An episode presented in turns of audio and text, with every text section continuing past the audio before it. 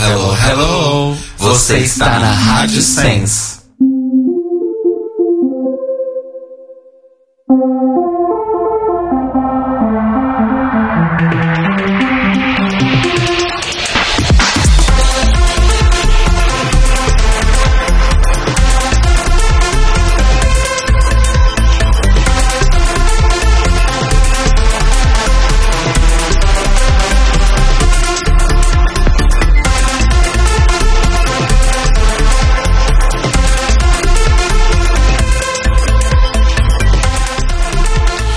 Opulence, you earn everything. Olá, amores.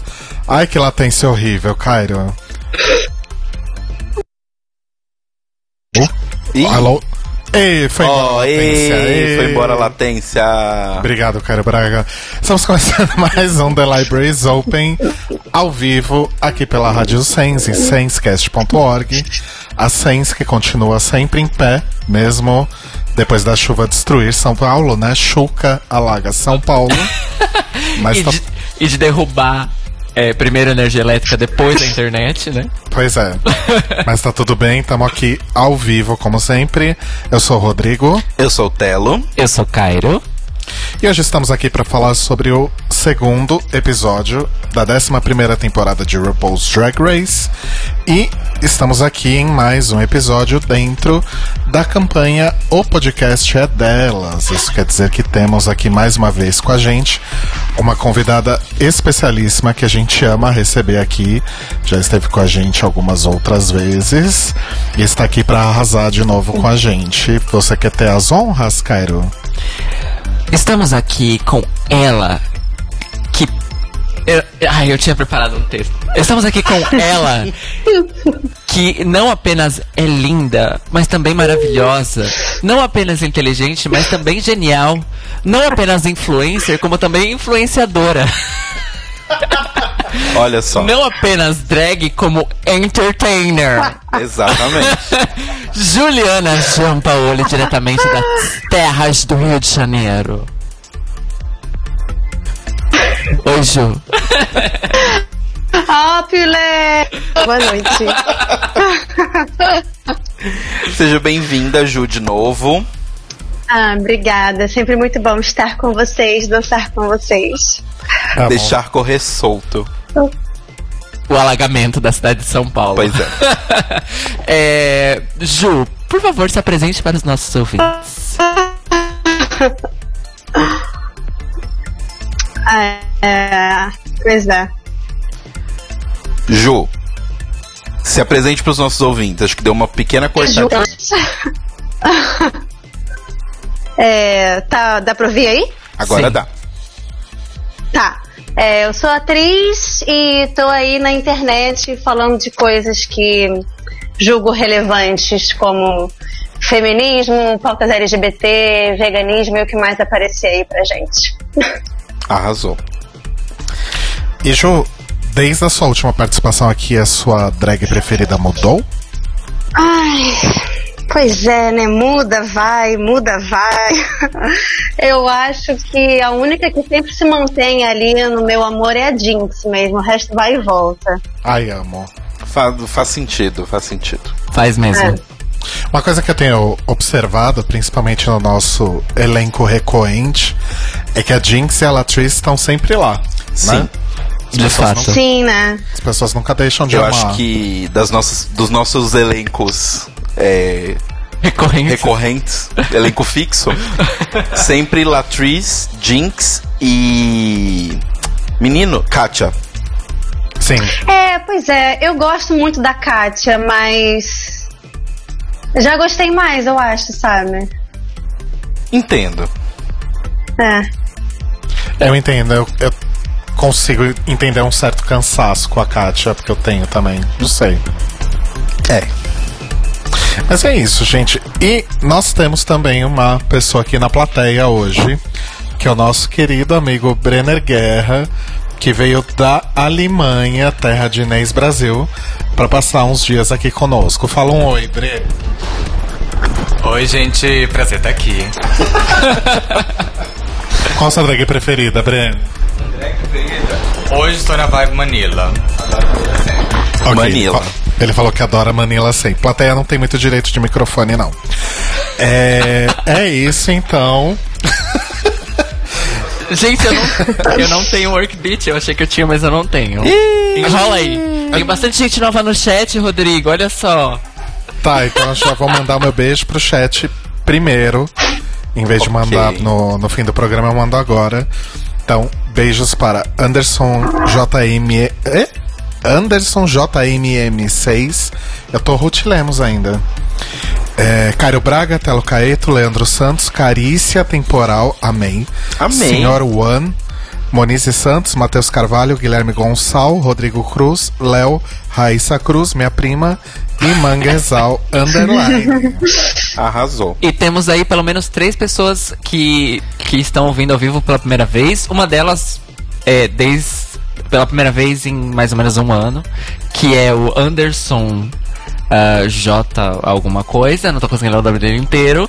É, É o e a- Anderson JMM6. Ah, ele mesmo. É, seja bem-vindo de volta. E a Carícia Temporal e o Sr. One, ou Swan, não sei, Surrun. que estão aqui pela primeira vez.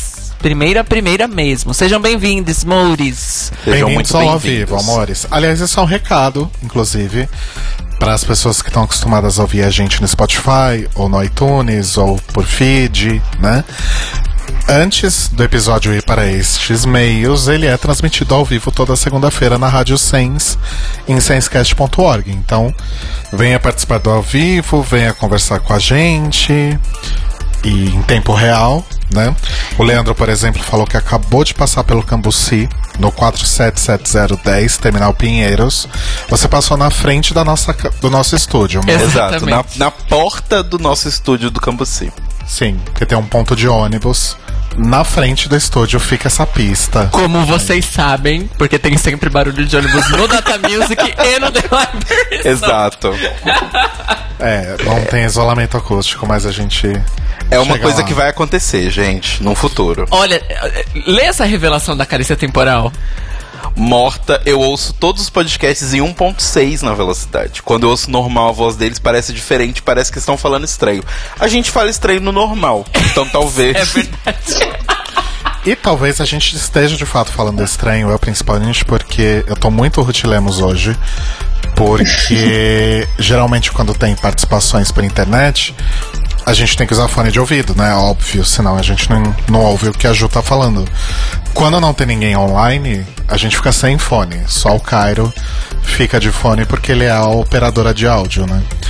E então talvez esteja meio estranho mesmo. Baixou a música. Então podemos Não começar? precisava contar pras pessoas, mas tudo bem. O quê? Que tinha baixado a música. Ah, eles iam saber a hora que a música começasse, né? Então vamos lá. Vamos lá. E o Better o quê, gente? Work. Work.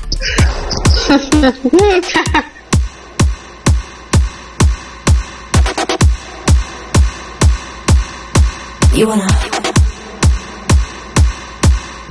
You wanna. You wanna hot body. You wanna Bugatti. You wanna Maserati. You better work, bitch. You want a Lamborghini. Sip martinis. Look hot in a bikini. You better work, bitch. You wanna live fancy. Live in a big mansion. Party in France. You better work, bitch. You better work, bitch. You better work, bitch. You better work, bitch. Now get to work, bitch.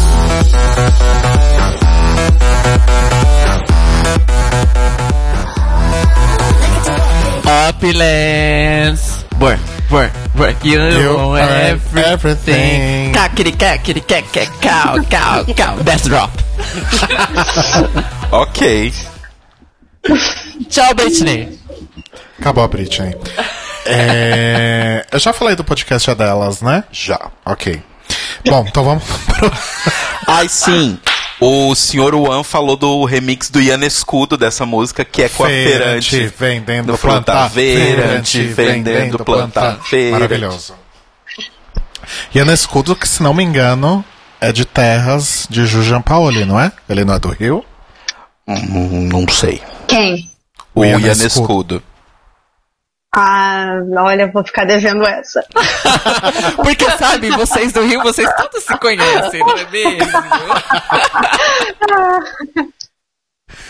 é uma cidade tão inclusiva, né? Super.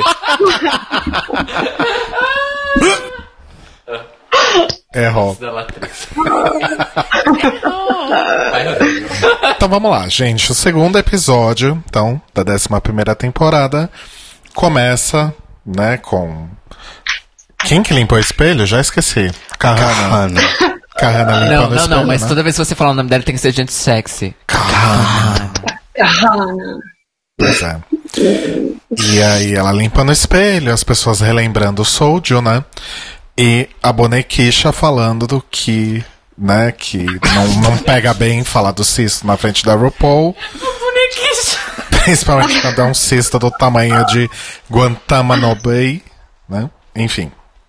E a Pearl de cabelo comprido vai lá, né? Mostram que o vestido dela tava cheio de buraco. E falando que a Brooke estava sentindo muito o Oates dela, né? Que estava sentindo mais o Oates do que as outras pessoas ao redor. Enfim. Corta aí pra um jogo de Fuck Mary Kill que nunca precisou, né? Que a produção com certeza pediu pra ser feito. Cara, eu nem lembro a cara dele. Caio tá só, tipo, não lembro dessa parte. Abstrair essa O, parte, tra- né? o trauma me fez apagar da minha memória. E uma coisa que eu reparei que não tem absolutamente nada a ver do, com o episódio, ou talvez tenha, na real tem.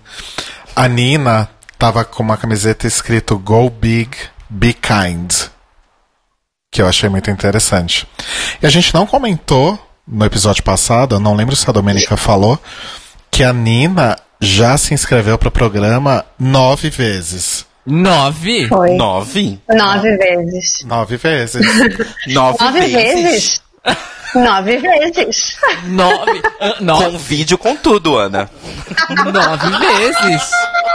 Mas com todos esses detalhes da roupa e as montações Com todas? tudo. Nove? Sim, nove. Nove vezes. Ju, por favor, faça com sotaque real. Qual seria o falso? O falso é o meu. Eu, quero, eu quero essa briga de, de sotaques Minas versus Rio de, Rio de... mas- eu não posso fazer piada do meu próprio sotaque, não, porque senão dá problema, né? Ah, tá, entendi. Pois é. Mas é isso, gente. Aí perdi E é aqui. isso, né? Semana que vem a gente volta. Acabou o programa, Ju, obrigada. É, e a gente vai pro mini challenge, né? Que é o Celebrity Photo Bomb. E aí eu notei que Drag Race está aparentemente ressuscitando vários mini e main challenges, né? Porque fazia tempo que não tinha um mini challenge desse tipo. Verdade. Ai, Fazia tá tempo que não tinha mini challenge, né? Não, mas, inclusive, falando nisso, eu achei muito que o começo do programa, tipo, a edição tava quase que uma paródia de si mesmo, sabe? Parecia que eu já tinha visto aquele episódio várias vezes. Faz bastante sentido. Pior é que faz sentido mesmo. Talvez tenhamos visto, né? Talvez tenha pegado o filme, jogado ali no Premiere, ou o. Como é que fala? O, o plugin da Action pra repetir a mesma edição do outro e ele fez. Ai, socorro. Gosto. Mas vocês gostaram do mini challenge? Ah, Ah, ok. É, ok. Eu costumo gostar desse mini challenge porque ele é só uma, uma, um- uma grande buffoonery, tipo, é isso. Eu gosto. É, nunca ganha quem merece ganhar, e é isso, e tá tudo bem. É, então, é isso que a gente falou é importante. E é uma coisa que a gente já falou sobre algumas outras vezes. Que os mini challenges mais, tipo, pastelão, é só uma desculpa pra produção tomar uma decisão baseada em coisas deles e jogar uma justificativa num mini challenge. Sim. É, Totalmente exato. arbitra- arbitrário, né? É. Mas eu acho que o mini challenge, esse mini challenge, teve um momento histórico em Drag Race que foi ah, uma pessoa gorda aparecendo pelada em Drag Race. Sim. Sim. Sim. A outra vez que a gente tinha tido foi na terceira temporada que teve aquele, aquela, aquele mini challenge das pessoas peladas com a cortina. Aham. Que aí teve toda aquela questão do corpo, que várias estavam com vergonha e tal. Nossa, é verdade. Mas já teve outras situações de pessoas peladas, tipo. Pessoas Tipo peladas sim. Carmen. Mas pessoas É, mas só gordas, gente não. padrão, né? É. Sim, sim. Gente, Exatamente. é, uma pessoa gorda realmente foi a primeira vez. Que eu me lembre, pelo menos, mas acho que sim, né? É, então, eu só não digo que foi a primeira porque teve esse Sim. desafio da terceira. Exato. Mas pelada, pelada, full pelada, sim. É, Sim. de fato. E assim, é, apesar de vocês terem dito que, sei lá, às vezes ganha quem não, não tinha nada a ver, ou que é arbitrário demais, eu concordo que a Brooke e a Silk foram as melhores. Eu também concordo, eu só achei interessante que foram as mesmas vencedoras do episódio passado. Eu acho que a regra pra ganhar é mostrar a bunda. Foram as duas que mostraram a bunda e ganharam. Ok, é um ponto. O que, que você ach- Faz achou, Ju? sentido. Ah, eu sinceramente não lembro o que, que todo mundo fez, porque ainda é muita gente. Nossa, Sim. sim. Isso é verdade. É uma grande dificuldade isso. Mas eu lembro que eu me diverti no mini challenge e eu sinto falta disso em Drag Race, às vezes, né? Voltar a me divertir assistindo o programa. Então, foi positivo. Arrasou. E. Ai, eu tô tão perdida hoje, gente. Eu não tô aqui. É por causa da, da minha voz voltando, tá foda, mas vai ficar tudo bem. É, eu tenho uma pergunta pra gente. Ouvido só. Ah, já tá Eu já tô num ouvido só, esse que é o problema.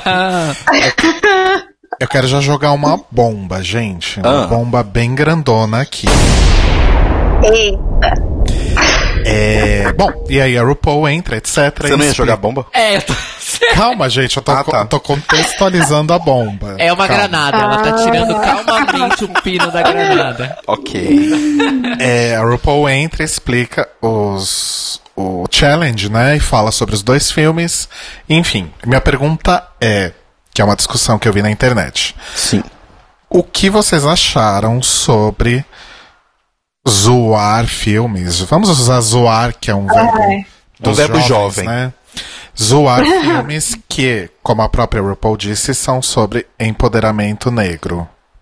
Ah, então, né?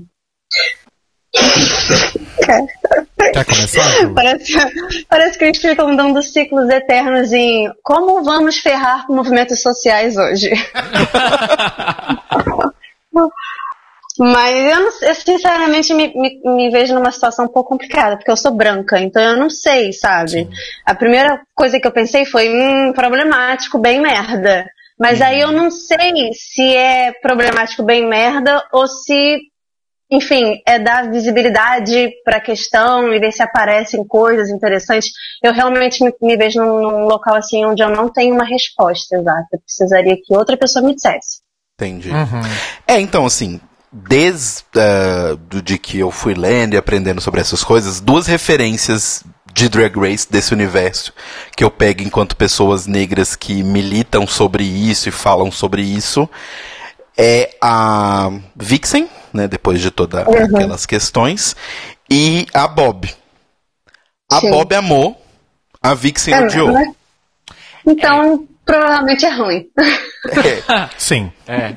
É, é, mas é que assim, a, a Bob, eu pego as coisas que ela fala sempre com um, um side of fries, um acompanhamento de fritas, porque ela faz a linha realmente de nunca esquecer que ela ainda está sob contrato ou possibilidade de contrato e ela nunca é frontal com relação às- a, a essas questões do programa. entendi. Inclusive, Sim, ela, sim. inclusive ela já falhou, ela já falou literalmente que a culpa não é do programa. Ela já, já, Sim, isso ela eu já lembro. falou essa frase. Isso eu Sim. lembro. Inclusive na época É. da Vixen. Ah, ela usou essa carta? Eu não lembrava. Ela Usou. usou essa frase.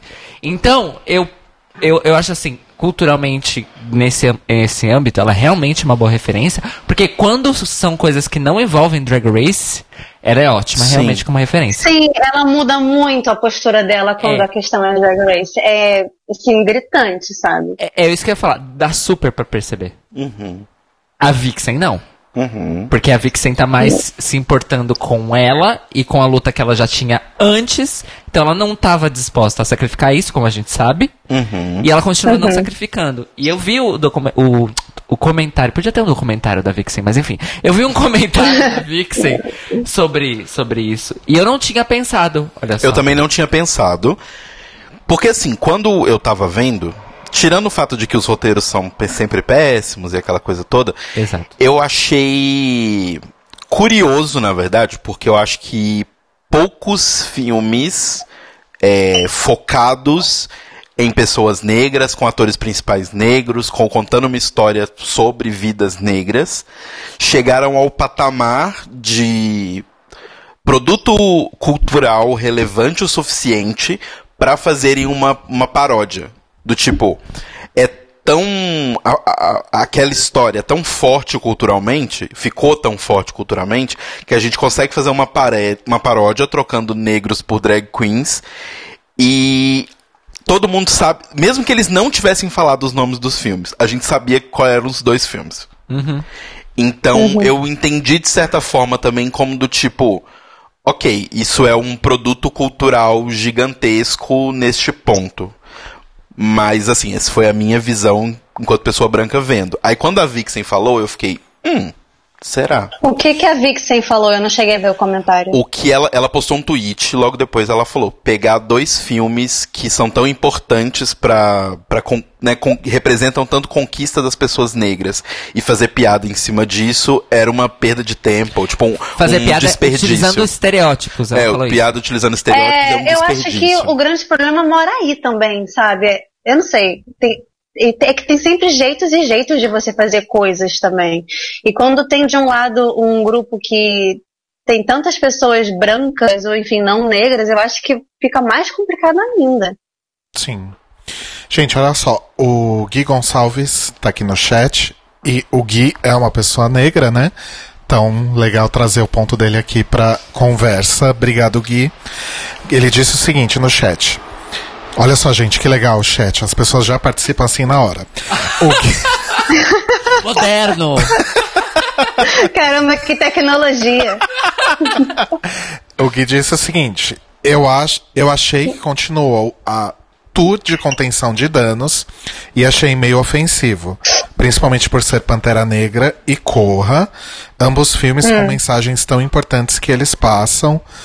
Achei um ar mais chacota do que quando fizeram uma paródia com Empire. Hum, Verdade.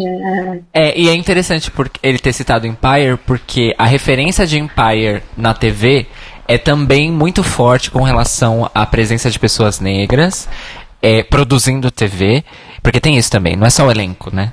Tem as pessoas é, por trás das câmeras e tudo mais. Só que Empire é uma série de TV que sempre se propôs a ser um novelão. Ela é, ela é over the top de propósito. Então, é, e a paródia que Drag Race fez de, de Empire foi menos chacota também, eu acho, como o Gui disse, porque foi mais direta. Eles realmente pegaram personagem a personagem da série, é, colocaram um texto, uma trama absurda que tem a ver com a série, não inventaram tanto em cima, sabe? É, e eu acho que neste caso deste episódio do, de Corra e Pantera Negra, eu acho que rolou um lance do tipo, ah, vamos parodiar. Só que a nossa paródia, a gente vai inventar outra coisa em, em cima. É, eles só pegaram a base ali do que que é a história de cada um e, e colocaram no universo drag, né? Eles mudaram completamente. É, num universo drag que também é questionável. É, pois é. Um universo drag bem caricato, digamos, né? É, é, a gente só não. Só que assim, é, isso, isso é uma coisa que a gente tá vendo há várias temporadas aí, incluindo. Opa! Incluindo All Stars. Que o, o Drag Race está. é, está caindo aos poucos numa espiral de caricatura. Uhum. Que é uma coisa muito ruim. Porque, É. você- porque você. Eles, enquanto produtores, peguem- perdem o foco do que eles estão carica- caricaturizando e como eles estão caricaturizando. Ao invés disso, eles estão simplesmente olhando para qualquer coisa que estão à volta e falando: Ah, vou pegar isso daqui, joga. Caricatura. Vou pegar aquilo aqui outro, joga. Gente, a inserção de Handmaid's Tale. Na, Ai, não, gente, desrespeitoso pra caramba ainda por cima, sabe? Não, e foi- mim e- cai nesse local. E, e foi cai uma nesse ide- local. Exato, e foi É uma ideia bizarro. feita depois, né? O que é uma coisa mais bizarra ainda. Eu tô esperando até hoje revelarem que a Bibi é o olho, né? É, mas, é, enfim, é um problema do, do programa, assim, é um arco, né? Da, da- do programa para além de uma temporada só, esse lance do tipo, ah, beleza, é caricatura, mas do que, pra quê e como? É porque é pegar tudo que tá aí na, na mídia, na grande mídia, fazendo sucesso, usar, porque, infelizmente, a, a impressão que eu tô tendo é que cada vez mais Drag Race é um programa pra classe média hétera branca dos Estados Unidos, sabe? Sim. E Inclusive, é isso. inclusive li um texto, acho que a gente postou no Notícias Quebrando alguma vez, não lembro, que era justamente uma pessoa falando, um- um- uma pessoa que escreveu um artigo falando que uma das diversas coisas que RuPaul tinha que fazer pra voltar a ser um bom show é parar de mirar tanto na família hétero branca americana, né? Que é meio que tá rolando aí desde a VH1. É. Desde a nona Sim, é- temporada, mais ou menos. E se o foco continuar sendo esse, não adianta ficar falando que tá sendo machista, racista, transfóbica, gordofóbica, não adianta, porque o público é esse. Exato. É, vou ler os tweets da Vixen, que foram Ah, dois. sim. É, ela falou, né? Logo quando rolou o negócio do episódio, ela falou: Que merda foi essa? Drag Race simplesmente abaixou ainda mais o nível. pera, pera, pera, Tone Deaf. Abaixa o nível a cada temporada. É, abaixa o nível a cada temporada, eu acho. Eles, eles realmente pegaram dois dos filmes negros mais progressivos de todos os tempos e encheram eles de estereotipo e buffoonery, né? Besteiras. Bye. Eu amo a Vixen porque ela é bem direta. né, Ah, eu gente? também, Eu adoro, amo. adoro. É, só rapidão, a, a Pan fez um comentário interessante aqui, eu acho que eu concordo com ela. Ela disse assim: Eu acho que quando você se propõe a fazer uma paródia dessas, ao menos eu esperava que houvesse um momento em que se falasse mais sério sobre as questões apresentadas no filme, ou problematizasse melhor na própria paródia. Sim. E a gente sabe muito bem que isso é totalmente possível. Sim. Sim. É, uma paródia pode ser extremamente política, Sim. Mas Como eles sempre acho- escolhem o caminho do pastelão fácil. Sim. Como eu acho que, por exemplo, o. Aí a gente que a gente já pode começar a falar um pouquinho dos roteiros, né? É isso que eu ia falar pra gente já falar. Como que a gente já sempre, tá no- em todas as vezes que eles têm um episódio de de acting challenge ou de música ou dessas coisas, obviamente um roteiro ou uma música ou uma coreografia era, era extremamente melhor e mais bem feita que a outra, como sempre, né? E nesse caso era do Good, Good Girl, como é que é? Good, Good God, God, Girl, Girl, Get, Get out! Isso. Que era muito melhor porque eu achei que ele pegou a ideia do, do Get Out, que é pessoas brancas que se apropriam de cultura negra e fingem que são super legais, mas na verdade são filha da puta. Obviamente exagerado. E pegou isso e transformou isso pra drags, ou seja, deixou mais leve, porque é um problema menor, e levou só pra apropriação cultural e não na apropriação do corpo, de trabalho, etc. Então eu achei que Aham. nesse é menos problemático. E tem um, um outro motivo também, nada a ver, mas que eu acho que é também um motivo pelo qual essa foi a melhor paródia, que ou a menos pior, que é porque um tem a cena da Derrick Barry Atropelado. Atropelada. e eu acho que foi o elenco mais coeso, assim. A Silk tava muito boa, a Vendi tava muito boa, A Eve tava muito boa. A Carrie tava boa. A Scarlett tava maravilhosa. Eu fiquei muito surpreso. Nossa, Tipo, eu muito, fiquei muito muito surpresa. surpresa. Eu fiquei muito surpreso também, porque, bom, eu não gosto dela. É, mas eu gostei dela no desafio real oficial. Sim. Sim, ela é a Pearl com talento, né, basicamente. E cabelo comprido. Falaram que ela é a pro acordada. É tipo a Pearl Super Saiyajin.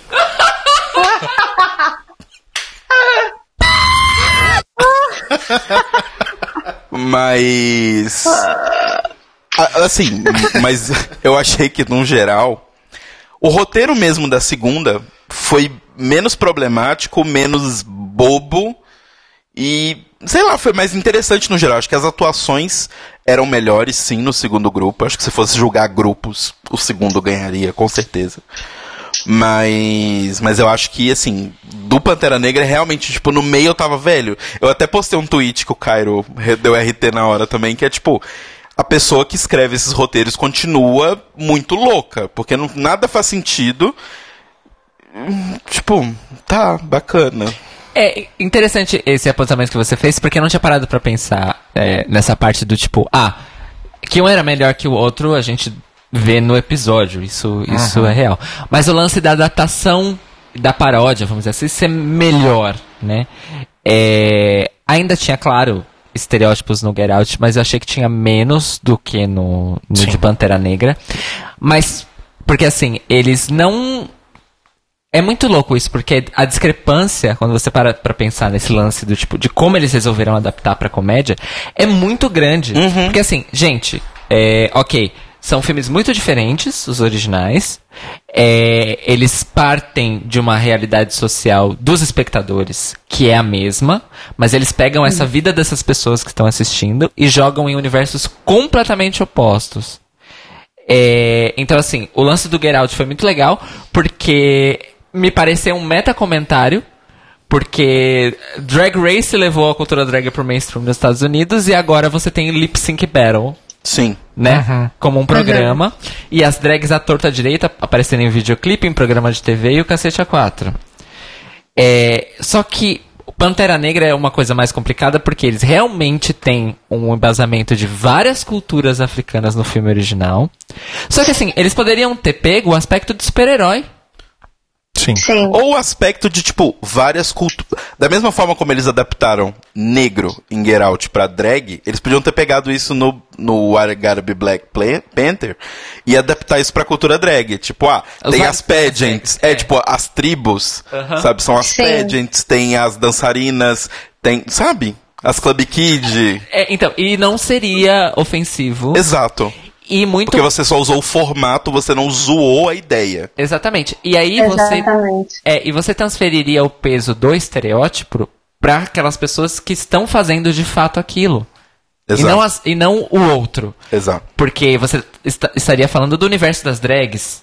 E, e aí você não, não estaria, aí sim, né? Caricaturizando culturas que não são dos Estados Unidos, de pessoas que nem todo mundo ali era negro, como a Ju bem, bem colocou. Então, assim, é. Como a gente fala sempre, né? Melhorem roteiristas de Drag Race. E eu acho que outra coisa É. do. Pode falar, Ju? Não, é porque eu só ia complementar que eu não, não vejo um interesse real e eu vejo uma outra coisa que pra mim eu não gostaria de ver, mas que me preocupa e me entristece, que é talvez ah, vamos fazer desse jeito porque vai dar repercussão, mesmo que negativa. E repercussão negativa dá muita repercussão. Então vamos fazer já desse jeito pra dar merda. Pode ter Sim. sido. É um ponto. A- só rapidão, a Carícia fez um comentário que é muito bom. É, sem falar que é possível colocar a referência a produtos culturais sem fazer daquilo uma piada. Paris is Burning é a vida de, de Drag Race, mas nunca em tom de chacota. Sim. Sim. É sempre um tom de homenagem, respeito, reconhecimento. Sim. Né? Exato. Enfim, o que eu ia falar do Get Out é que tem uma outra coisa também que- que foi muito boa nessa paródia, que eu acho que desde Shakespeare a gente não tinha um acting challenge gerando tantos memes, né? Sim, sim. Tem o Opulence, You Earn Everything. Tem o Hello, hello, hello, Christine. I'm not a regular dad. I'm the cool dad. I went to DragCon three times. Gente, gente, desculpa, mas a Vendi realmente é. Por enquanto ela tá sendo She's all that. Don't talk about the cyst. Sério. Essa voz dela, eu não aguento. E, e quando a Michelle pediu pra ela mudar a voz, ela fez uma voz pior. E que eu achei que era mais engraçada ainda. Sim. Isso eu achei muito legal da Vendi. Tipo, ela soube pegar tudo que falaram e ela falou, beleza, vambora. Bora lá. Aí, tipo, Ela é muito disposta, né? Ela tá Exato. disposta a fazer qualquer coisa. Isso é muito legal. E aí falaram, tipo, ai, não ficou bom, volta pra outra. Eu, do jeito que eu sou, eu, Marcela, eu teria olhado pra cara da pessoa e falei, pois é, eu tava fazendo o melhor jeito. E faria. aí ela, ela simplesmente virou e falou, tá bom. E foi. Sim. Ou seja, uma pessoa melhor que eu. Cadê o, o, o Mário pra falar pra gente que um bom ator faz como a? Verdade. tá faltando o Mario aqui hoje. Nossa, nossa consultora para, para assuntos cênicos. Aí eu quero saber da Ju, você concorda? Com o que exatamente? com esse lance do, do- do ator que, que, que, que, que não necessariamente ele abaixa a cabeça, mas ele realmente acolhe a, a direção e transforma aquilo. É, eu acho que é, é interessante que o ator seja sempre disposto a vários tipos de direção, sabe? Mas nem sempre é tão fácil assim você só seguir a direção, né? Às vezes o diretor tá errado. E é isso. Sim. né? Facts. Mas é legal, sim, quando tem ali a, a disposição, né, pra trazer uma nova visão. Que agrega também o que você tá fazendo.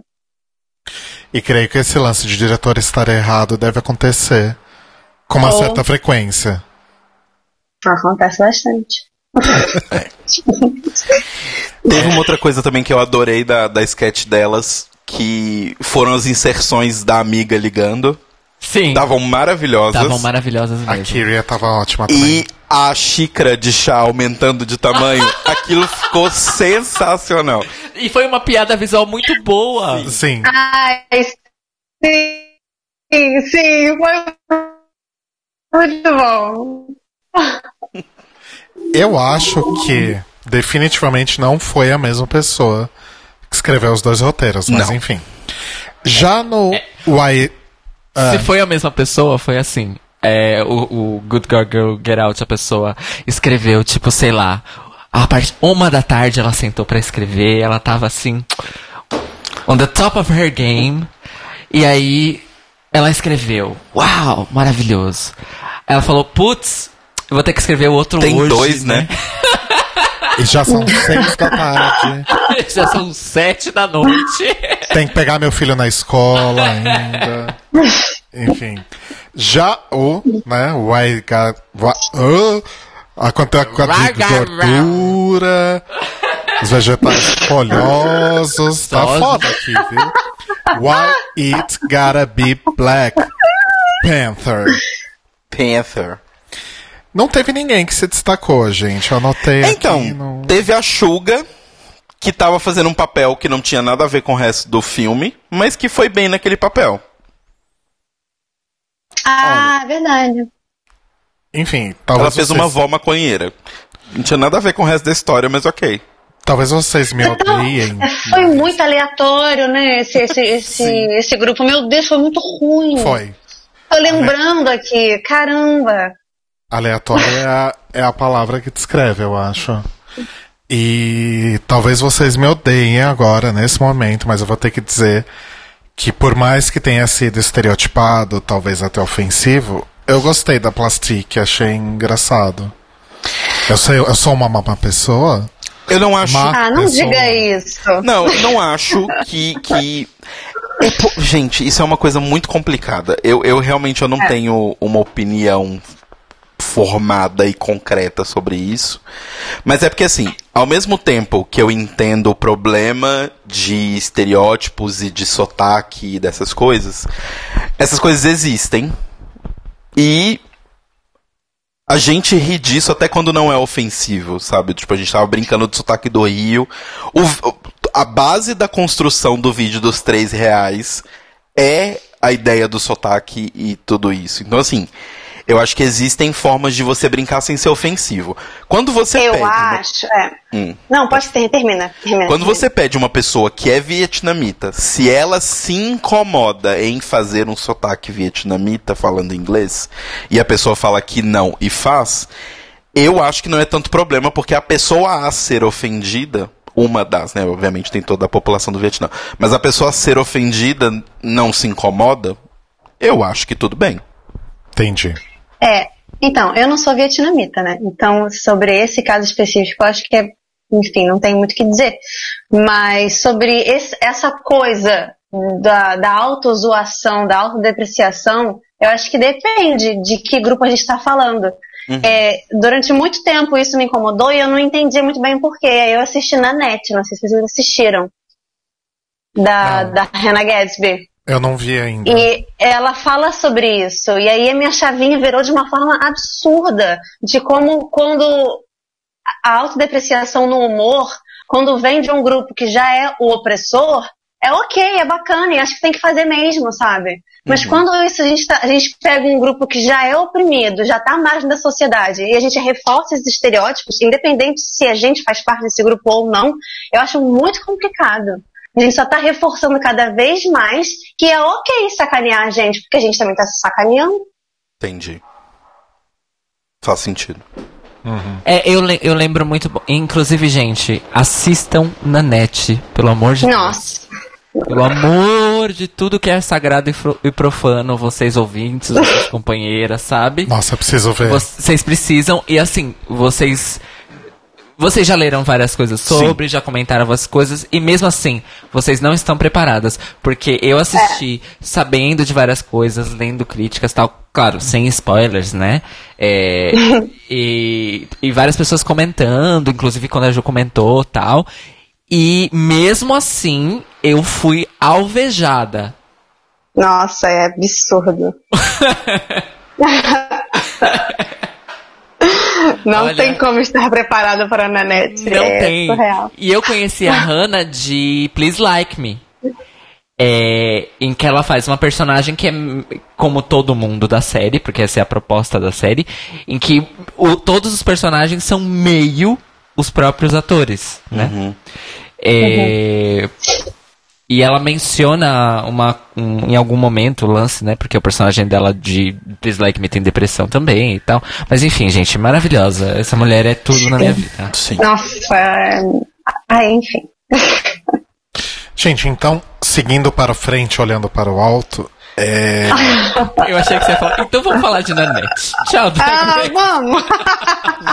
é, a gente tem outras grandes polêmicas nesse episódio que a gente vai começar a entrar a partir de agora. Vamos voltar um Eita. pouquinho no tempo até o walkthrough da RuPaul, né? Formaram os grupos lá, definiu os filmes, e os grupos foram sentar para ler o roteiro, etc. E a RuPaul aparece.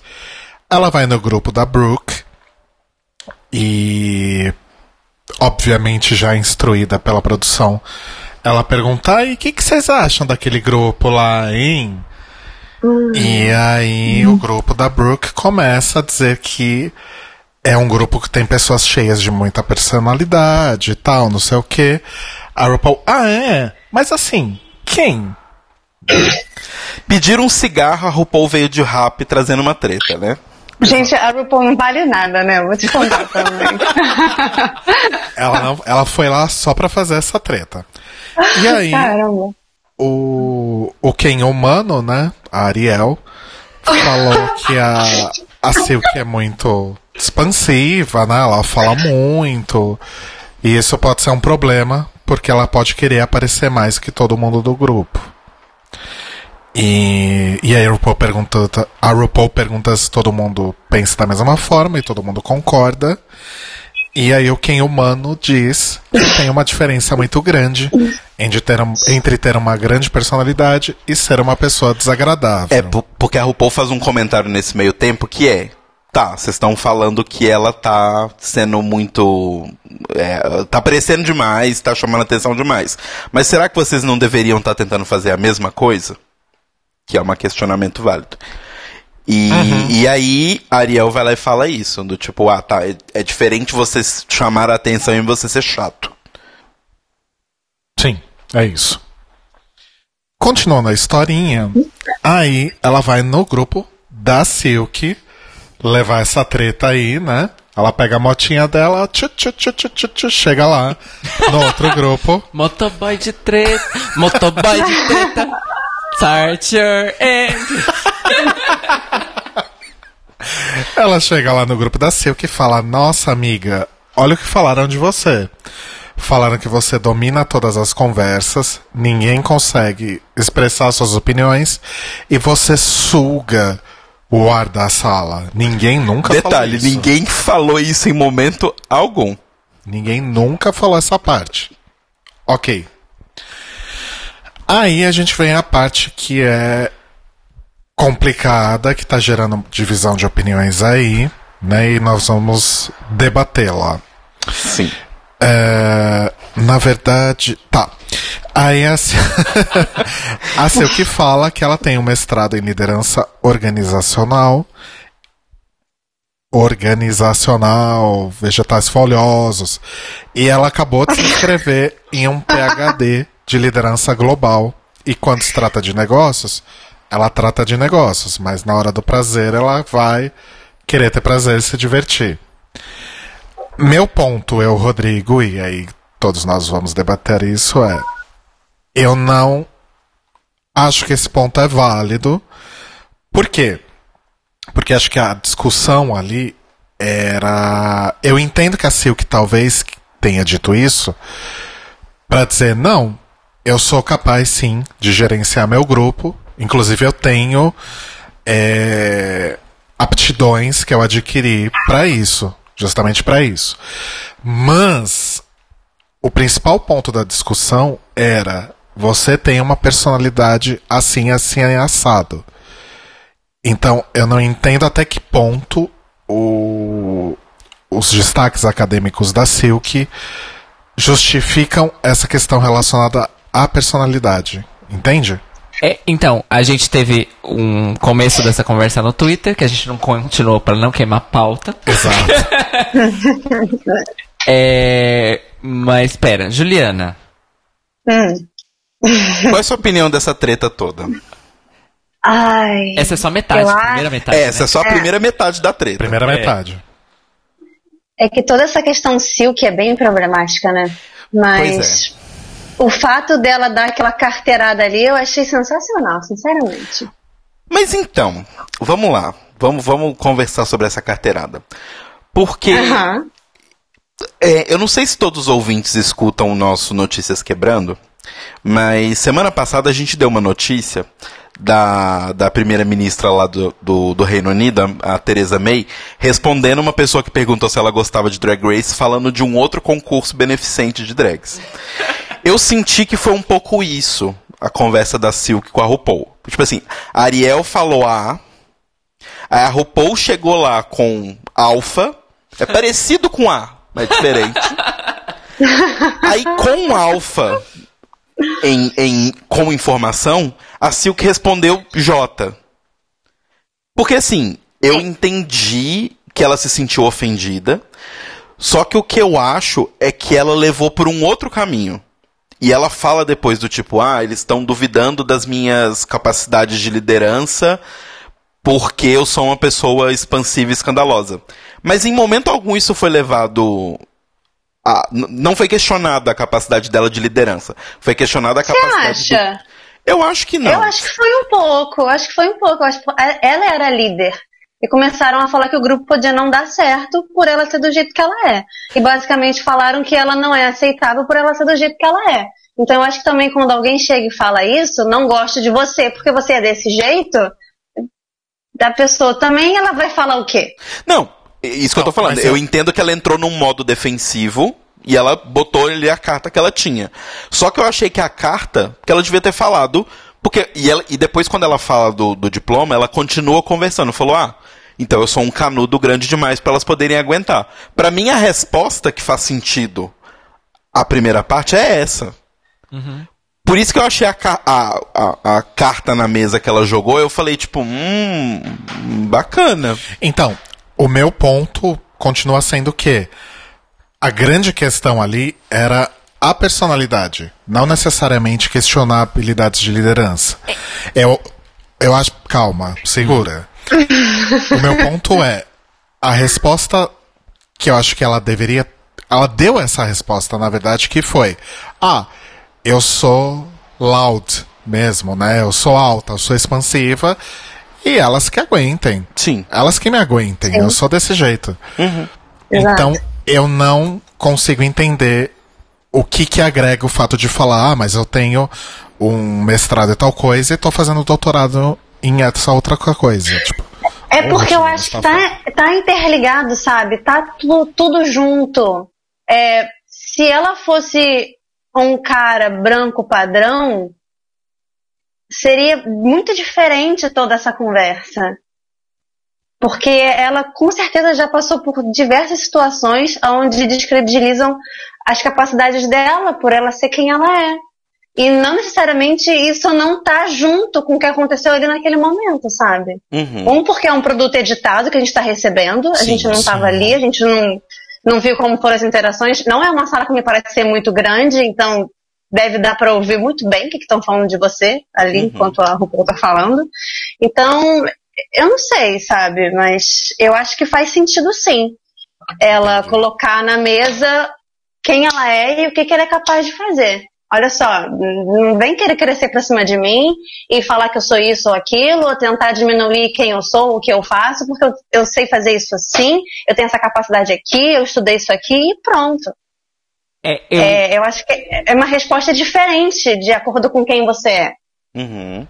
é, eu, eu tive a mesma interpretação com a Ju, inclusive eu falei um, rapidinho disso no, no Twitter, mas o que eu entendi foi assim, é, ficou parecendo, tipo, non sequitur, a, a sequência toda, na verdade, desde o comentário Sim. da, do quem eu Da. Ariel. da, do Quem Humano, passando pela, pela, pela Pelo moto- filtro da da RuPaul. RuPaul e acabando na resposta da Silk. Mas, como a Ju falou, isso é editado. Uhum. A gente já teve outras ocasiões no, no programa em que as conversas também foram mal editadas. Uhum. E depois a gente descobriu que elas realmente tinham sido mal editadas. Uhum. Mas assim, a gente não sabe se esse é o caso aqui. Contando com a informação que foi passada pra gente pela edição do programa, a minha interpretação daquele momento é assim: bom, primeiro que eu, eu gostei porque eu achei que foi um momento, independente do sentido da coisa, foi um momento muito de. De jogar o preconceito na cara das pessoas. Então, eu vi muita gente do- no Twitter gringo manifestando surpresa nossa! Ela tem um mestrado e tá fazendo doutorado. Nunca imaginaria isso. Por quê? Uhum. Fala pra mim. Mas enfim, Aham. isso foi um. Agora, dois. Lá no contexto mesmo, o que eu entendi foi a Ariel é, meio que falou da personalidade. Ela falou especificamente da personalidade da. Da Silk, só que nos confessionários o discurso dela vai um passinho além. Que é o passo de falar de que ela não é tão boa assim, ela só é escandalosa. Hum. Que é um discurso que a Ariel tá tendo desde o primeiro episódio. E que nesse deu uma escalada, porque a RuPaul fez questão de dar uma escalada. Uhum. E eu acho que a resposta da Silk foi nesse sentido. Foi tipo assim, ah, ela tá falando então que eu não sou tão boa quanto ela ou quanto as outras, só porque eu sou escandalosa. Uhum. Então, eu vou vou falar aqui que eu sou escandalosa. Isso é verdade, isso é um fato. Eu gosto de ser assim. Mas eu não sou só isso. Ó, eu sei fazer isso, eu sei fazer aquilo, eu estudei isso, eu estudei aquilo outro. Então, vocês parem de me julgar pelos meus gritos e comecem a me enxergar como uma pessoa que tem outras coisas na sua vida, assim como vocês. Então, mas aí eu pego esse- justamente esse ponto do que você falou. Além da- do, do fato de não ter sentido, o que eu, o que me incomodou e que eu comentei com o Rô e que incomodou ele também é a questão do academicismo por conta da coisa. Aham. Porque igual vocês estão falando, ela é assim, é a personalidade dela e ela defende isso. Isso é uma coisa que ela tem sido constante. Eu sou assim, eu vou continuar sendo assim. Você não gosta? Foda-se, meu anjo. É isso, por exemplo, eu já falei. Eu acho ela chata, a atitude dela, o jeito como ela usa isso eu acho chato, mas é um problema meu. Ela vai continuar sendo ela, não tem que mudar nem por minha causa nem por causa do Kim humano. Só que a questão que ficou me incomodando é que assim, apresentar um diploma, dar uma carteirada de diploma, não importa qual ele seja, não é o diploma que faz você poder ser quem você quiser. Entendeu o que eu quis dizer? Depende de quem você é. Depende muito de quem você é. É muito fácil para um cara branco que tem livre acesso à universidade falar isso. É, e nos Estados Unidos, gente, é, eu quero deixar uma coisa bem clara. A relação que a gente tem no Brasil com o academicismo, que é até uma relação saudável, do, do ponto de vista do quando a gente critica isso, quando isso é desnecessário e quando isso é necessário, porque a gente tem universidade pública e gratuita. Apesar dela ser elitizada, ela ainda é gratuita. Eu ainda fui pra universidade pública. Mas você Entendo. sabe que você não é. Você é privilegiado. Eu sou privilegiado, mas veja bem, eu venho de uma linhagem desprivilegiada. Não importa. É, é porque assim, no contexto da minha família, eu fui a primeira e eu ainda sou a única. Isso significa alguma coisa. Isso é Só muito, que- isso só- é muita coisa e tem que ser dito. E lá nos Estados Unidos o negócio é pior, porque não existe ensino superior gratuito. Ponto final.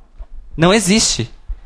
Então, eu entendo de onde ela vem quando ela usa isso pra dizer, ó, eu sou mais disso daqui que você acha que você tá vendo, porque também tem isso, né, do que você acha que você tá vendo. Eu entendo de onde ela vem, eu entendo a problemática do, do, do academicismo, mas eu entendo por que, que ela falou isso. Não. A minha questão é justamente isso. Tipo, eu. Eu não acho que pra ela ser quem ela quer ser ali, naquele espaço, Uhum. ela precisa desse diploma. Ah, sim, isso sim. Eu não tô falando da sociedade como um todo, eu tô falando ali dentro daquele espaço que é onde aquilo aconteceu. É, então, esse Mas foi- aquele espaço não é só aquele espaço, aquele espaço está sendo é, mostrado para o mundo inteiro. Mas ainda assim, Ju, é um espaço onde elas estão ali.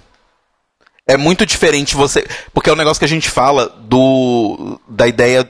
da questão do. do- como é que fala? Da, não é comprovação, mas é do tipo. a validação dos pares. É muito diferente uma pessoa na rua me olhar com respeito ou uma pessoa que também é designer ou que também é gay. Dos pares. Ali eu acho que tem muito uma questão de pares. Elas estão lidando entre drags e do tipo, a sua personalidade é um problema, o seu trabalho não é tão bom quanto o meu trabalho em maquiagem, roupa, etc, etc, etc. Eu acho que eu entendo o ponto do Telo da seguinte forma. No fim do dia, quando a Silk chegar no top 3, ou se ela ganhar a temporada, ela ganhou a temporada porque ela é uma drag queen muito foda. Entende? Tipo. Sim, não vai ser aquele diploma Não é o mestrado. que vai fazer ela ganhar ou não. O, a- o programa não é isso. Mas às vezes você precisa impor respeito. Porque se você não impõe respeito, as pessoas não te respeitam. E quando você impõe, já não te respeitam. Então, às vezes, até, até para o seu trabalho ficar mais fácil de ser feito por você, para sua saúde mental, você tem que impor respeito. E às vezes é dando uma carteirada, gente.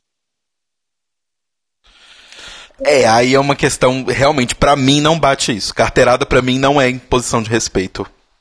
Ponto. E eu, e eu consigo entender o ponto da Ju também, que talvez pra gente carteirada não funcione, porque a gente é branco. É, para mais vocês, inclusive, acesso, seria até meio escroto, sabe? É, pra mim o contexto de carteirada Não, é uma pessoa eu- sendo escrota, do tipo, tá bom, meu anjo, pega esse É, porque você, cu, porque você dando uma carteirada, porque você dando uma carteirada é escroto, a não ser que você estivesse lidando com um cara branco hétero. Você entende? Uhum. Então, é, é meio que por aí. É Tá. quem você é e com quem você tá lidando. Eu vejo dessa forma. Acho que essa questão é muito mais facetada do que eu imaginava, na real. Sim. É, é, é, é- é aquele negócio. é, várias diferenças de contexto também tem isso. Sim. É, mas eu também acho que existe um o escalamento e uma outra camada de significados quando a gente chega na segunda parte do trecho. Exato. Que vamos o que, entrar. É, o que dificulta. Aí, aí a coisa começa a ficar muito complexa. Vamos entrar nisso agora. É, antes da gente entrar nisso, eu só quero perguntar uma coisa que eu acho que já é consenso, pelo menos eu espero, que a gente não precisa entrar na treta Eve versus Raja, né? Porque pra mim aquilo foi Do, do... Só inf- Qual foi- foi, essa? foi só ah, infantil, não, só. aquilo ali, não. É, É, foi, foi. não. Por mim, não. Então Por vamos, mim, não. então vamos dar um grande pulo no tempo e vamos lá para o Untucked. Né? Ai, ai, ai, né? O que, que aconteceu no Gente, o que, que foi essa merda? Pois é. Pois é. É, Você quer falar, Tela? Porque eu tô Eu muito posso. rutilemos. Lê aqui, ó. Vamos lá. Rodrigo, não é? It's not your first time É. Pois é. Tipo assim, começou lá o programa, né, do Untucked. E aí a Raja já começa a metralhadora de merda, assim, no, no- ali logo no. Ligou o microfone dela, ela soltou a primeira merda. Que é desmerecendo a Mercedes por conta do sotaque. Aí nessa hora, várias quem já pulam e falam na na na na na na é, mas acho que principalmente a gente tem que destacar a Kéria, que inclusive era a única pessoa sensata que estava ali na, dentro daquela sala do Untucked. Até as páginas 32, né? É, Enfim. mas assim, era a única pessoa que parecia bem intencionada dentro daquele ambiente, e ela falou: "Calma, gata, você não pode julgar ela pelo sotaque." No, o, o sotaque não, não, não mostra se ela foi uma boa atriz ou não. A performance e a roupa estavam uma bosta. Aí é uma outra questão. Agora, você não pode julgar porque ah, você não entendeu ela falando opulence. Aí é a vida, sabe? Isso que dá você catequizar, levar sua cultura para tantos outros países. As pessoas vão falar a sua língua e talvez elas não falem do jeito que você gosta. Deal it. Não é? E aí, beleza. Essa foi a primeira questão. Aí, a Aquaria faz uma pergunta ali da produção, que a produção falou no ouvidinho dela, pra perguntar pra Nina e pra Silk se elas sentem alguma vantagem pelo fato de serem big girls. Insira aqui os meus risos pessoais de Marcelo. É, aí a Honey vai lá e diz que elas têm vantagem sim, porque se a Honey fizer um, um, um split, um death drop, as pessoas vão falar, ah, bacana. E se uma gorda fizer um death drop, todo mundo vai ficar, ah, yes! Ah! Não sei o quê. Só rapidão, sabe o que eu amo? Obviamente eu tô usando aqui o, a ironia mais de 9 mil desse comentário, é porque ele é capacitista. Sim. Sim.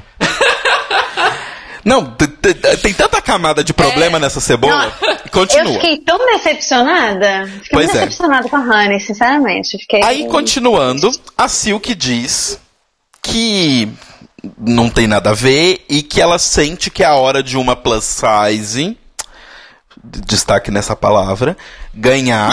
Mas a gente deixa passar porque isso é, é um processo. Calma, calma. É. Mas ainda assim, É. Isso vai longe. isso vai bem longe. Ahn, diz que é hora de uma plus size ganhar, né? E aí a Silk diz que, que tem toda uma coisa, porque as plus size às vezes elas vão até bem, mas aí sempre chega um momento onde elas começam a desaparecer da temporada.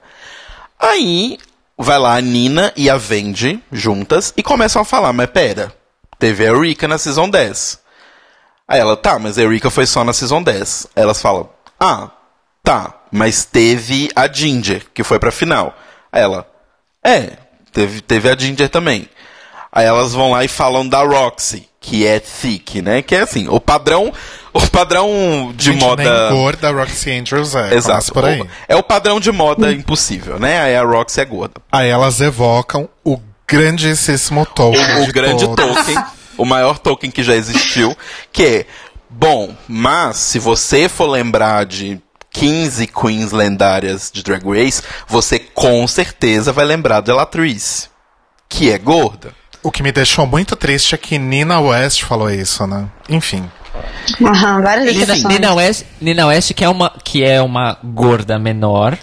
Eu tô usando. É o- gorda no estilo Roxy Andrews. É, gorda menor, eu tô fazendo muitas aspinhas aqui, viu, gente? Então dá pra esperar esse tipo de bosta dela. É. Mas eu não queria. Eu também não queria. Nossa, eu nem sei mais pra quem que eu vou torcer. Mas assim, aí teve toda essa questão e tal, e as outras citam, algumas no sentido de desbancar o, o, o que a Silk estava falando, e outras no sentido de eu acho que de tentar falar assim, calma, você, não é por esse lado de argumentação, que é o que eu acho que a Nina tava tentando fazer. Aí vem a cereja do bolo de merda, que essa assim, é uma cereja muito recheada de diarreia. Quando você morde, assim, explode diarreia. Ah, É aquela bolinha que o besouro rola bosta faz, né? Isso, isso. Só que dentro é tipo uma trufa. Dentro, quando você morde, sai diarreia. Que é. A Honey vai lá e diz que as gordas se sentem à vontade de falar fuck the skin bits. Né? Fuck these skin bits. Ou seja, fodam-se as magras, mas se ela falar fodam-se as gordas, meu Deus, vão tacar pedra nela. Honey, meu amor. Universo. sério, Honey, meu amor, tem um, um negócio que chama isso, é falsa simetria. Não sei se você já ouviu falar nesse termo, Yes! mas... E já deveria, né? Já deveria ter ouvido falar. Ele é tão militante, eu fiquei tão Pois é, você enquanto militante já deveria ter ouvido falar sobre essas coisas, né? Pra quem dos nossos ouvintes tá aí ouvindo e não, não faz muita ideia de por que a gente tá falando que esse comentário é ridículo, obviamente numa escala diferente, não diria nem menor nem maior, mas acho que numa escala diferente, é como uma pessoa branca virar pra uma pessoa negra e falar, "Ah, mas por que que não tem um mês da, do empoderamento branco? Por que que não tem uma marcha do Orgulho hétero. orgulho hétero? Por que, que não tem o Dia Internacional do- da, da Luta dos Homens? Exato. É esse tipo de, de falsa simetria. E eu acho importante a gente explicar também que, apesar das pessoas acharem que ah, pessoas gordas não é um- uma questão séria, é uma questão muito séria, gente. Vai muito além do tipo, ai, me ofendeu, me chamou de gorda. Vai muito além disso. Como inclusive já falamos aqui várias vezes. E, e vai em coisas do tipo, sei lá. Você quer assistir um show? Ai, nossa, eu vou numa casa noturna assistir um show. Ah, bacana. Nossa, muito legal. Quero muito ir, ter o dinheiro pra ir. Hum, o show é sentado. Será que esse teatro onde vai ser o show me cabe na cadeira? E se me couber só na cadeira especial, tem cadeiras pra gente abre muitas aspas, normal, pros meus amigos sentarem do meu lado? Ou eu vou ter que ficar isolada lá de, cheirando o cu do artista, porque eu tenho que ficar quase virado na vertical pra enxergar. e vai ter lugar especial pra pessoas. Pra várias pessoas? É, se a minha família é toda gorda, a minha família toda consegue assistir o mesmo show, ou a gente tem que ir em turnos? Só pra terminar essa discussão do, do Untucked, a, a Kyria terminou dizendo pra Silk que tentar se empoderar colocando as outras para baixo não é legal. E que fazendo isso, parece que a Silk está. Faz parecer que a Silk está ofendendo as pessoas de uma forma que ela não gostaria de ser ofendida também. Então, posso só. fazer um- Por que, que eu falei que a Queer tava no, no começo do caminho certo? Porque o que ela falou pra Silk, de uma forma que acho que ela não tem o conhecimento de militância nessa área necessária pra falar, que é. Você, que é mais ou menos o que as outras queens negras tentaram falar pra Vixen, quando rolou toda a treta, que é, eu entendi o que você tá falando, eu concordo com o que você tá falando, só que nessa velocidade de porrada que você tá dando, quem precisa entender não vai entender. Eu senti que foi um pouco isso, do tipo. Porque uma coisa fica precisa bem clara, gente. Quando a gente fala, ah, foda-se hétero, né? Que é o que o Marco conversou com a gente. Daqui a pouco ouviremos mais. Quando você fala, ah, foda-se hétero, morte ao homem, morte ao pênis, essas coisas assim, você não odeia aquela pessoa. Você não odeia aquela. Você odeia o privilégio que aquela pessoa tem e o fato de como isso é usado contra você. Eu acho Como que isso te oprime. eu acho que essa viradinha de chave que a Queer não tinha esse vocabulário suficiente, mas o que eu entendi, talvez eu esteja sendo poliana como sempre, mas o que eu entendi que ela quis dizer pra Silk é isso. Elas não entenderam o que você tá dizendo e você não tá ajudando elas a entender. Eu sei que não é a sua obrigação, porém a vida é assim. O fato é Não que. sei se foi isso, não. O fato é que é, nenhum de nós quatro é uma pessoa gorda que sofre com a estrutura da gordofobia, né? Então, pra gente não falar nenhuma merda aqui, porque essa questão foi muito complicada e muito delicada, nós fomos recorrer a fontes extremamente confiáveis, né? Que é um dos nossos elencos fixos. Que é outro elenco fixo nosso aqui, que é o nosso querido amigo Marco Aurélio Magoga, Que precisa parar de aparecer em Memoriam e aparecer em Vivaldi. Sim. que inclusive ele é militante, ele pesquisa, ele escreve sobre isso, ele vive isso, né? Todos os dias da vida dele. Então ninguém melhor para falar sobre isso. A gente pediu pro Marco um áudiozinho sobre toda essa questão aí que rolou com a Silk nesse episódio, principalmente no Untucked, e ele gentilmente mandou esse áudio aqui pra gente. Brigadíssimo, Marco. Vamos ouvir o que ele tem a dizer então. Dizer então. Uou. Oi, gente. Meu nome é Marco Magoga e eu sou militante gordo e escrevo no blog O Grande Close. Pois bem, os meninos me convidaram essa semana para dar uma palavrinha rápida sobre os acontecimentos é, entre a Silk e as outras queens no Drag Race. Eu começo dizendo que eu resumo toda essa questão é, com a palavra discursos. É, porque toda, toda a treta se dá é, na confusão e no equívoco dos discursos. E eu explico. Primeiramente, as, as queens magras, especialmente da, da competição, elas apontam primeiro para o RuPaul, depois para a própria Silk, que elas estão incomodadas com a, a personalidade expansiva dela e como ela procura roubar o airtime de todas sempre. É, e no episódio parece que é só isso mesmo, mas é, no Untucked a gente vê é, o, o quanto o, o incômodo é um pouco mais profundo. É, é, é um incômodo pelo tanto que elas acreditam que a Silk se acha ou é convencida demais é, sobre si mesma. A gente sabe que um dos pilares da gordofobia é justamente a, a noção incutida no senso comum sobre as pessoas gordas.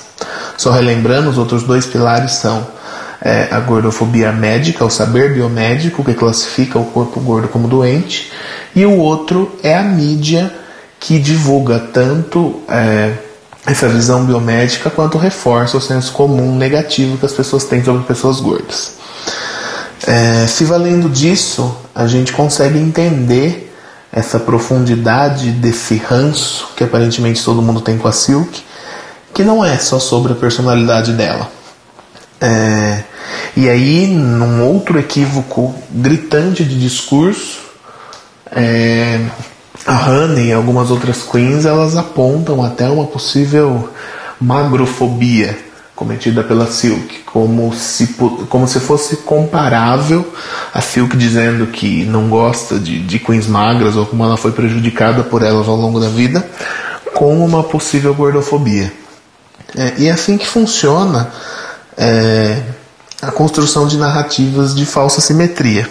E é assim que muitas pessoas arranjam argumentos para dizer que existe racismo reverso, cristofobia, magrofobia, heterofobia.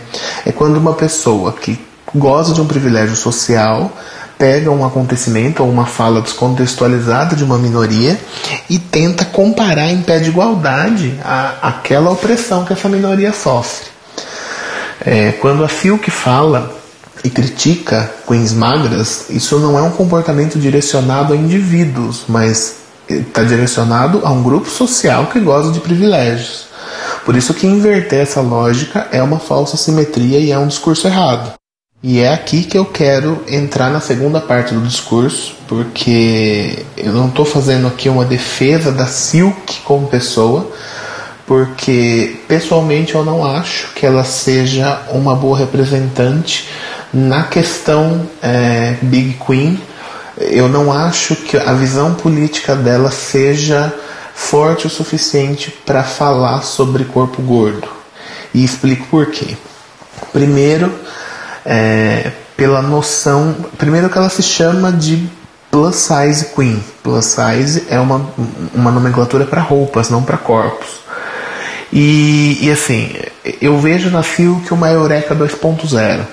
Né? Alguém que, que fabrica uma máscara de super confiança para não expor as vulnerabilidades que tem das opressões que sofreu ao longo da vida e alguém que usa da tática de vou me menosprezar e autodepreciar e tirar sarro de mim mesma antes que as outras pessoas o façam. E essa tática é ruim justamente porque acaba reforçando a negatividade do corpo gordo nesse senso comum. É, ela, ela aponta algumas coisas interessantes, como a falta de tecido para fazer vestido no primeiro episódio, ou os designers que não quiseram fazer roupas para ela, é, para ela ir para competição, mas isso acaba sendo ofuscado por essa máscara que ela cria de super confiante e, e, e que tira farro de si mesma, e, enfim. Não acho também que o fato dela ter feito mestrado e estar tá fazendo doutorado é, seja um argumento para ela dizer que é melhor do que as outras queens. Eu até entendo dela ter usado essa carteirada por ter se sentido acuada, ser pega de surpresa pelo RuPaul, mas é um argumento bem problemático e que pode ser bem elitista esse, esse academicismo como carteirada. E é isso, eu falei demais. Eu acho que a conclusão é que a gente tem que estar tá sempre atento aos discursos que são montados nessa narrativa, que é o programa, para que a gente tanto não reproduza é, estereótipos ruins do senso comum e nem que a gente lute por uma representatividade que é só estética, mas que não tem profundidade política. E é isso. Beijo para todo mundo. Tchau, tchau. Hoje eu estava ouvindo um outro podcast de manhã e a pessoa fala assim: ah, é porque eu tenho uma amiga que é plus size. E aí eu me corroía assim por dentro, sabe? A sua amiga é um vestido. Sabe quando você sente o, o, o suco gástrico fervendo? Enfim. É isso, gente. Eu não sei se vocês querem pontuar alguma coisa sobre o que o Marco falou. Não, eu acho que é, é bem o que o Marco falou, assim, tipo, pra tentar explicar acho que para as pessoas que acharem que a gente está fazendo uma grande tempestade num copo d'água. Mas, assim como a gente estava falando na conversa anterior de contextos e tudo mais, é tudo muito múltiplo e tem milhões de, de prismas pelos quais você pode olhar essa questão. Né? Tem o prisma racial, tem o prisma de tamanho de corpo, tem o prisma sexual mesmo, sabe? São pessoas gays, é um outro contexto. Então, assim, tem muitas questões, é muito mais profundo. E eu acho que uhum. para fazer uma análise melhor de das pessoas e das atitudes e tudo mais, é mais episódios e pós Drag Race acompanhar na vida, que é o que a gente faz com as outras também. Uhum. Sabe? É, e, e assim, só pros contextualizar os ouvintes, talvez estejam chegando agora, não sei, etc. Mas a gente passou boa parte do episódio de hoje falando disso porque o programa tem um histórico específico deste assunto. Sim. Que sim. não é um bom histórico. Sim. E é muito triste ver que tem outro episódio para esse histórico que também não é bom. Sim. Enfim. Uhum. É, e eu acho que a Silk está sendo bem colocada nessa temporada, nesses dois episódios, pelo menos, iniciais, muito com protagonismo. Então, querendo ou não, a gente vai falar sobre ela porque o programa está fazendo essa discussão acontecer. Você queira ou você não queira. Apesar é, dele mesmo não estar assumindo a discussão, como sempre faz. Não, mas eles nunca assumem. eles nunca assumem. Eles jogam pra, pra você a bola e sai fora. Quando tá chegando perto, é, você percebe que, que, a bola é uma bomba. de Drag Race não dá mais, né? Não, não, dá mais pra esperar grandes coisas. É. É só ver como que o público mesmo vai lidar com, com as questões que são colocadas e torcer também e brigar por para que. Porque ajudar o programa não ajuda, mas pelo menos que não atrapalhe, né? Como eles fizeram com toda a questão da, da Vixen. Uhum. Sim. Uhum. É. E obrigado, muito obrigado ao Marco por ter Sim. tirado um tempo para ter mandado pra gente a mensagem. Inclusive a contribuição dele já está sendo muito fazendo sucesso no fazendo chat. sucesso no chat. Sim. Obrigadíssimo, Marco. Arrasou muito, como sempre. E agora, gente, acho que. Vamos nada... voltar ao fútil. Nada nos resta a não ser falar dos looks deste episódio, né? A gente foi do assunto mais sério pro mais fútil, signos. É igual o Jornal Nacional, né? É. Ai, morreram 200 mil pessoas essa noite no planeta Terra num grande acidente. E agora em esportes. O Grêmio se classificou.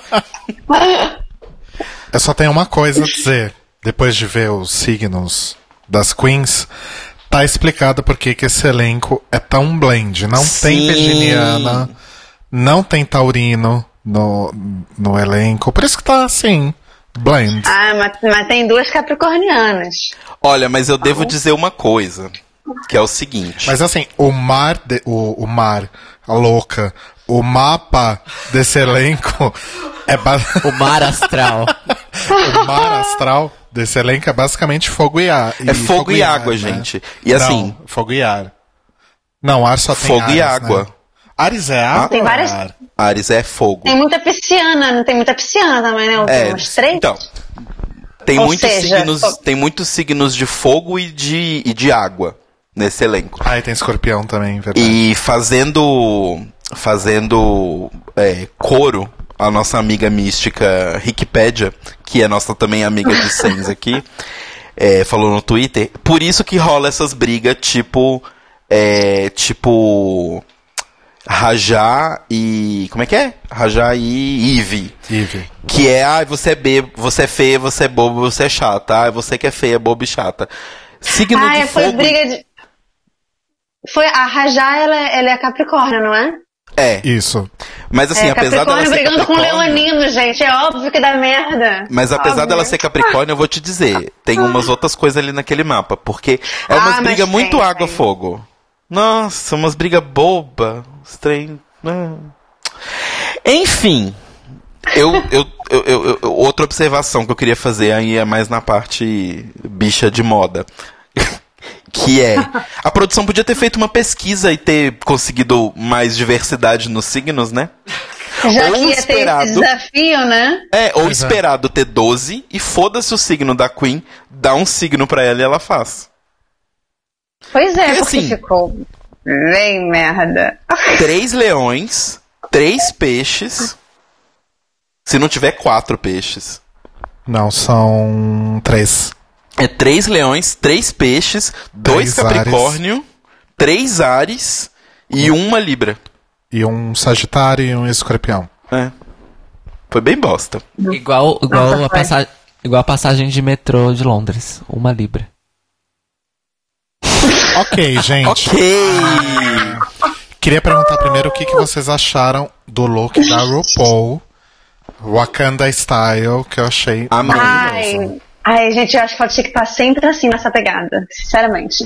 Eu também, eu gostei muito. Eu E tava Tava amei. linda. E tava bom, tipo, inteiro, né? Sim. E muito Sim, sim. é a minha peruca preferida da RuPaul. Eu já falei sobre ela aqui no podcast, que é a peruca, que é a peruca de da Beyoncé Naughty Girl. Ah, é verdade. É. Que eu amo essa peruca da RuPaul. Eu amo quando ela Ai, tava maravilhosa. E- Tava, tava incrível. Eu também gosto muito e chega daquela silhueta, né, gente, que ela usou durante 10 temporadas, basicamente. É legal ver ela usar coisas diferentes, mostrar mais Sim. perna, enfim. Tô adorando essa fase nova da RuPaul. É... Na verdade, dos áudios. A RuPaul não deve dar muita opinião. E isso me faz pensar também se o Zaldi continua. Continua? Sim, Continua. continua. Então ele fez um curso lá na Sigbon. Não, mas eu nunca acho Pode que foi uma questão. Eu nunca acho que foi uma questão de, de, de falta de conhecimento. Era o problema Eu acho que era uma falta de mesmo. criatividade mesmo, sabe? O problema era a RuPaul mesmo. É. Ah, eu só quero vestido assim. Ok. Ah, que mais? Às vezes a equipe também, que mudou toda, né? E às vezes eles estão conversando mais como uma equipe, pensando cabelo, maquiagem, roupa, tudo Talvez. junto, sei lá. É, exato, porque não, Verdade, vamos, Ju. não vamos esquecer que no contexto de Drag Race, o Zaldi não é o estilista pessoal da RuPaul. Sim. Ele é o estilista contratado da produção para fazer os looks exclusivos da RuPaul. Então existe aí uma outra dinâmica. Sim. Não é a Márcia Pantera e o Alexandre Reitkovich, entendeu? É uma pessoa que foi contratada e aí a produção do programa todinha fala, olha, o look vai ser assim, o que que você acha? Hum, não sei, né, RuPaul? Ai, eu quero que você me faça um vestido de oncinha, but make it fashion. É, tipo isso. Ai, desculpa. É, e aí de jurados a gente teve a Cidel Noel, né? De Glow. E, E The Hilarious Bobby Moynihan. e ela é de Black Panther também. É verdade, né? Sim. E aí, gente, uma coisa que a gente não comentou no episódio anterior, sobre o primeiro episódio, essa música da Runway é bem cocô, né? Sim. Qual é mesmo? Alguma Não- coisa não love. pegou, né? Mighty Love. Ai, não tem nada a ver, gente. Eu quero, eu quero o meu quero remix de, de Super cover, Queen. de cover girl de volta. Não, bicha. A, a- Nossa, eu acho que eu mesmo. nem me toquei. Então, eu de qual é a quero, o, música? eu quero o remix de cover girl de novo. Isso foi a primeira temporada. Não, o remix de cover girl da nona, da décima temporada, aliás. Cover girl. Tan, tan, tan, tan, tan, tan. Isso é da entrada da RuPaul na Runway. Ah, A bicha tá loucaça. A minha preferida vai ser sempre I Bring the Beat. Eu acho que é a Ai, melhor sim. música. Mas eu queria que Melhor continuasse música super... com a melhor temporada e é isso, né? É Exato. verdade. Verdade. Ai, saudades, saudades que da temporada. Eu queria que continuasse Super- Super Queen. Super Queen é tão legal. Ai, Drag passarela Race era tão bom, né? Saudades. Saudades de Drag Race. aqueles. Caramba. Pena que morreu. Que... Então vamos lá. Vamos aos looks. Por entrada de ordem na Runway, a gente Por começa entrada de ordem, tá? Vamos lá. Por ordem de entrada na Runway. A gente começou com a Brooke. Brooklyn. eu não entendi por que, que a Brooke entrou primeiro. Se- normalmente é ordem alfabética, não é? Não. Não. É uma ordem que eles tiram do cu. Não, não faz sentido. Nossa, gente, o All Stars foi alfabético, não é possível. Eu acho que quando No tem grupo. episódio, é. Ah. Eu acho que quando tem grupo, elas entram na ordem do grupo. Primeiro entra um grupo, depois entra outro grupo. Mas aí é alfabética, só que do grupo. Aí Não. não, sei, mas Não. acho que não. Ah, É não uma sei. ordem aleatória. É porque é. Nem é a ordem de verdade, eles editam como eles querem. É Isso é tudo fato. editado essa merda. Isso Fatão. é verdade. Isso é muito fato. Como diria Chad Michaels, Nesse não acredito caso- mais nada de Drag Race. Eu acho que nesse caso a Brooke entrou primeiro porque ela era uma das líderes de equipe. ah, Entendeu? Enfim, ah, Enfim. Brooke é de peixes.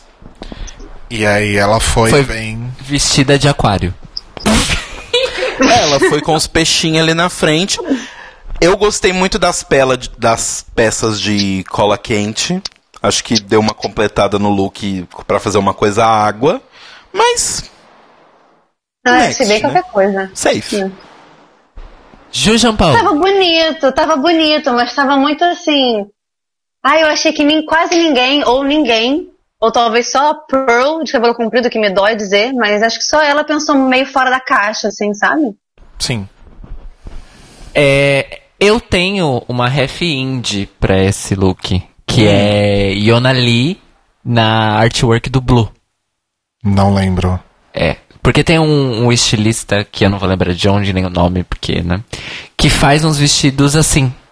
Ele faz uns vestidos que, às vezes, ele usa a- acrílico derretido, às vezes é plástico moldado, depende do, do look que ele quer, porque dão efeitos diferentes, principalmente na luz, né? E eles fazem uns vestidos assim, que parecem splashes de água, mas os vestidos deles são todos transparentes. Então é, é o splash mesmo, como se fosse um, um splash gigante único e a pessoa tá vestindo aquilo Entendi. congelado. Então veio isso na hora e eu tenho quase certeza que essa foi a ref. Hum, Do estilista, não da Iona Lee, porque a Iona Lee usou a peça do estilista, né? É, o pessoal tá falando que achou que ela tava de aquário. Você também achou? É, é, eu falei, ela é de peixes e foi vestida de aquário. Então, não achei, porque tem os dois peixes bem visíveis. Eu acho que a única coisa que eu acho realmente interessante nesse look é que. Óbvio que na foto não dá pra ver isso, mas era a fluidez do tecido quando ela se mexia, quando ela tava andando, parecia realmente água. Os Não, tava bonito, tava bem bonito. É. Tava, Tava eu- bonito, eu é. só achei meio ok. Sim. Ok, alright. Concordo, é bem ok mesmo. Depois nós vamos para a Plastic Tiara. Que eu vou dizer o seguinte. Achei X a roupa, porém, se um dia eu encontrar ela na rua, eu vou sequestrar e vou manter ela em cativeiro até ela me dar essa jaqueta dourada. Esse bolerinho, não é nenhuma jaqueta. Ah, eu queria a cara dela. Nossa, é muito linda. eu fico chocada. A Ju- Não, eu fico chocada. Eu não gostei da roupa, não. Eu achei que parecia, sabe, Soul Calibur, aquele jogo bem merda. Parecia aqueles personagens assim? de jogo que você faz. Desliga a ligação da Juliana. A, ga- a gamer ficou ofendida. Mas eu adorei porque foi uma coisa super diferente, mas. Não, não diferente do que elas fazem normalmente, mas assim, diferente do que eu estava esperando, que era um vestidão e chifrão. Eu achei essa jaqueta. E assim, é, posso meu momento nerdinha de mitologia? O Pode. signo. Não, aquelas, é claro que pode. O signo de Ares, ele é o baseado no Velocino de Ouro. Que é o, o, o- uma. Como é que fala? Uma cabra lá de. de, né, que, que, que foi tosada pelo Jazão, os Argonautas, etc. E eu achei muito legal essa jaquetinha de ouro. Não sei se ela fez essa ligação na cabeça dela, porque ela não fala. Mas no meu coração, ela sabe da história do Velocino de ouro e ela tá usando inspirada nisso.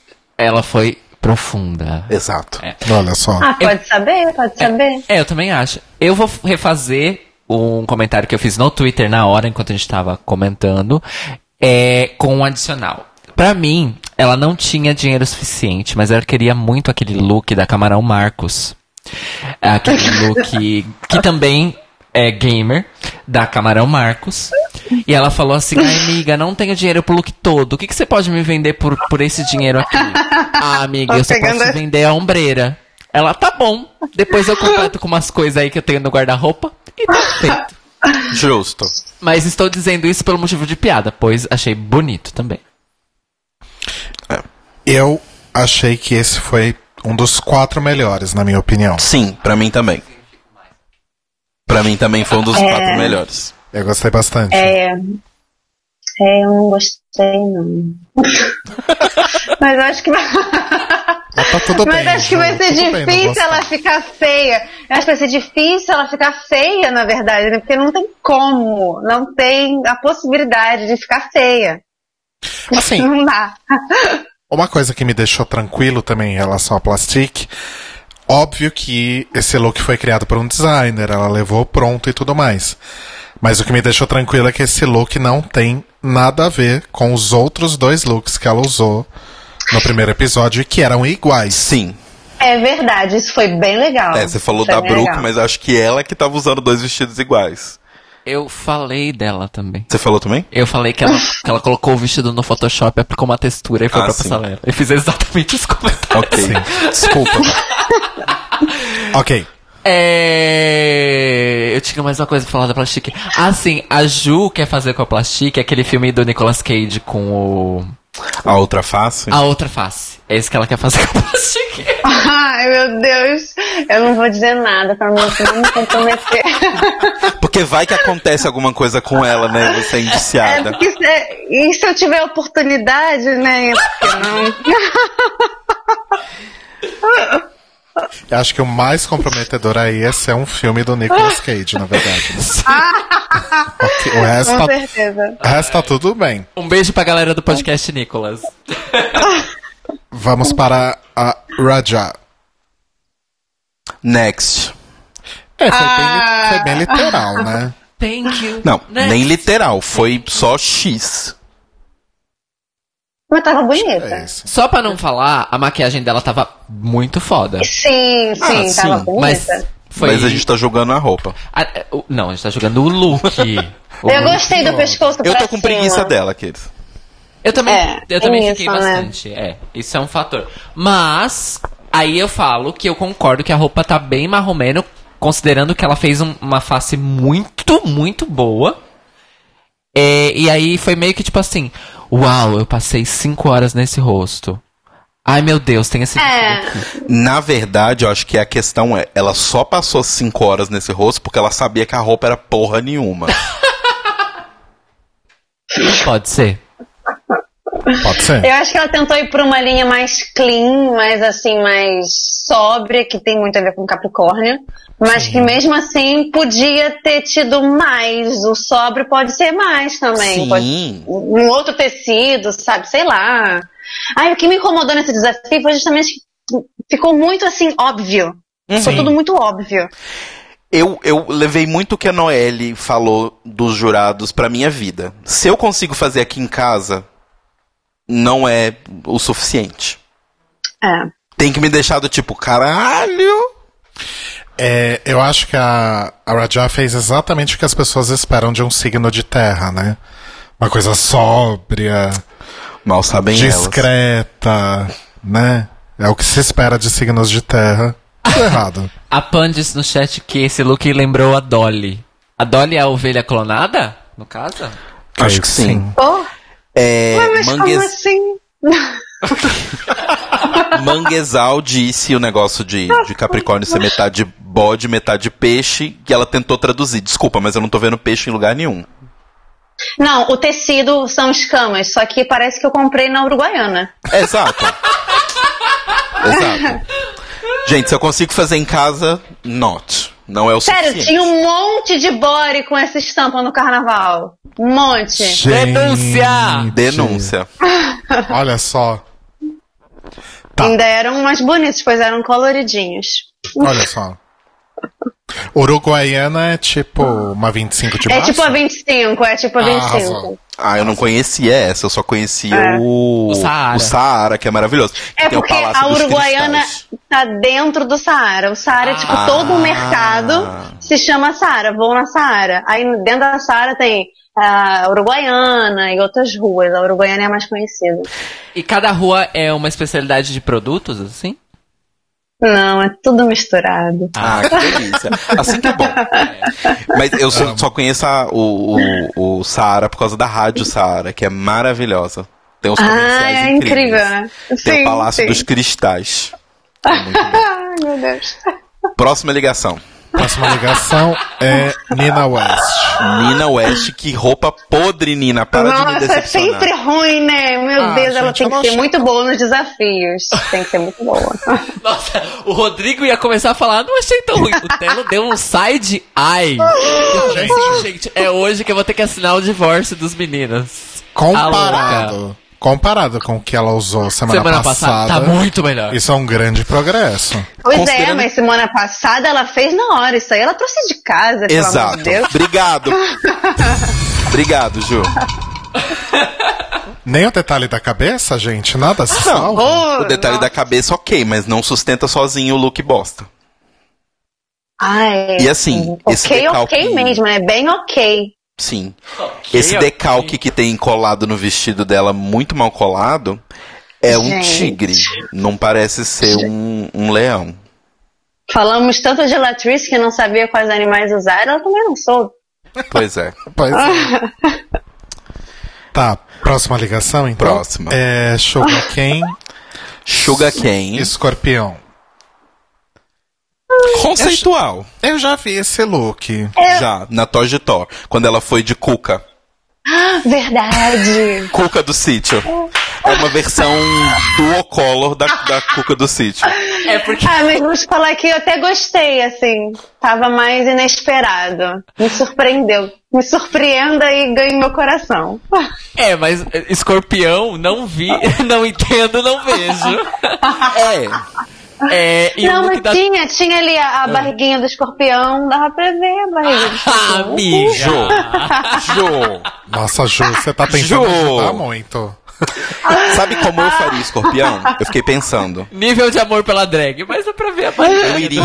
ah, eu gosto dela. Eu acho que escorpião, eu iria com um bodysuit, só que todo iridescente, sabe? Pra dar aquele efeito de, Mas- de inseto. Mais escuro. mais Olha. escuro. Ah. Daquele efeito de É. inseto. E eu ia com uma trança, mas ia ser assim. Não ia ser cinco perucas, não ia ser dez perucas. Ia ser umas 15 perucas, uma trança. Assim, gigantesca, que ia enrolando em volta de mim, tipo um chale. E aí a ponta da, da trança ficava pra frente, ou pra cima e tal, com um ferrão dourado, de ouro gigante. Olha só. Nossa, ia ficar, ia ficar bom, hein? Como é que é o nome da sua drag mesmo? Jerry Moon. É a Jerry Moon. Já temos o look de escorpião da Jerry Moon. Exato. Eu Pena que a. Jerry Moon é de touro, mas tudo bem.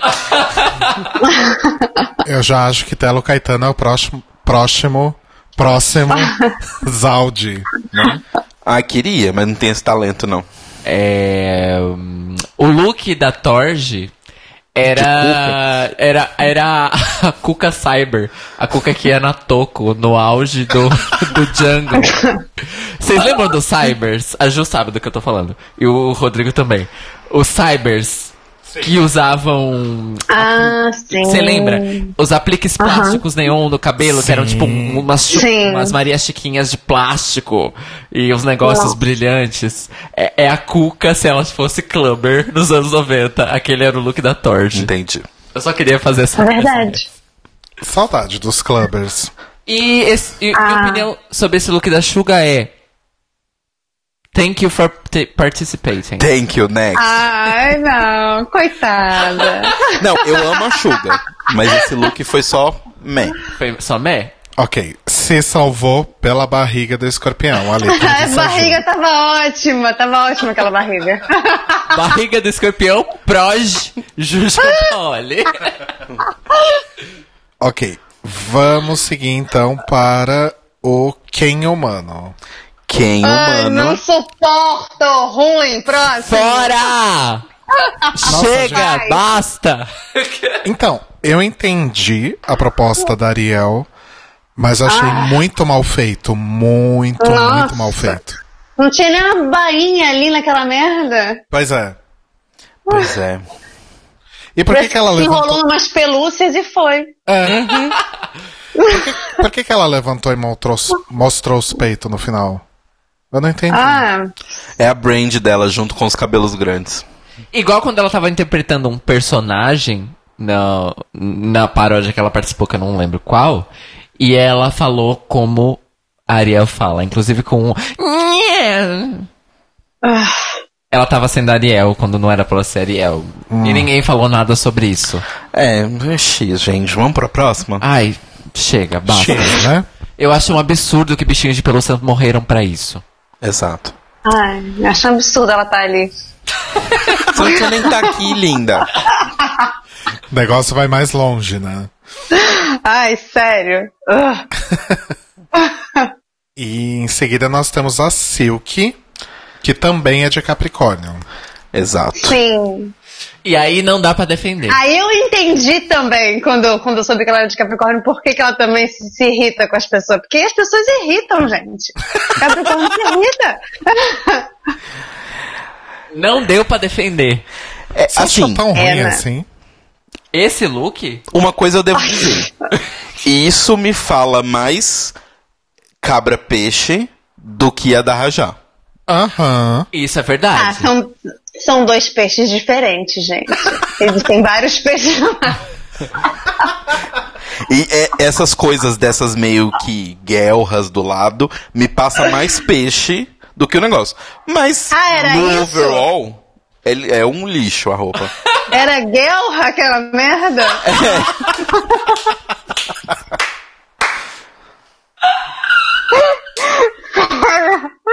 Olha, sinceramente. Ai, gente, eu não achei tão ruim. Não sei. Eu Não, não achei tão ruim, mas eu bom. tava até agora tentando entender aquele plástico do lado. Era guelra, entendi. Tá bom. pô. O... comentário no chat que eu tô morrendo. Qual dos dois? Que a Silk tá igual o Goldin. Ah, tá. Só um Goldin Shine, porque o Goldin é rosinha. Goldin é um Pokémon, gente, pra quem não, não pegou referência. Ai, se a pessoa não conhece a referência, não dá, né? Golden, golden. Primeira geração. Ah, ok. Eu não conheci, eu- Golden, golden. eu não conhecia Pokémon até três anos atrás. Ah, eu a adorava Goldin. Foi quando eu comecei a jogar Pokémon GO, três anos atrás. Justamente, você Sério? e um terço da população mundial. Então, eu acho que, né? É. As pessoas já sabem quem é o Goldin agora. Ju Paoli Otaka, revelando aqui. Golden, golden. Amor. Não, mas agora falando sério, eu até gostei da roupa dela. Parecia. Tava, por exemplo, tava mais fora da caixa, entendeu? Isso é Sim, legal. Sim. A execução pode não ter sido grandes coisas, mas tava legal ali o negócio. Sim. Parecia, parecia aquelas, aquelas camisas de hipster que estão na moda agora. Sim, da três pinceladas vende por 300 reais. Sim. Sim. É bem então, isso. achei mesmo. bonito. É. Eu gostei também. Ai, Achei gente, interessante. É, é assim, eu. Ok, conceito, mas não gostei do resultado. E o look da passarela passada tava muito melhor. Uhum, uhum. Ah. Pra mim. Tá bom. Eu tô te julgando, não tô falando nada. Próxima ligação. É, Agora vamos para a campeã de Drag Race Season 11, Eve Ah. Oddly. Eve Oddly. Pode entregar o prêmio. Ah, nossa, é verdade, tinha esquecido, tava incrível. Nossa, dá o prêmio. Pode Pois é. entregar o prêmio e Dá o prêmio embora. pra ela! A gente pode dizer, acho que a única roupa criativa de verdade True. É verdade. de todo o desafio. Yes!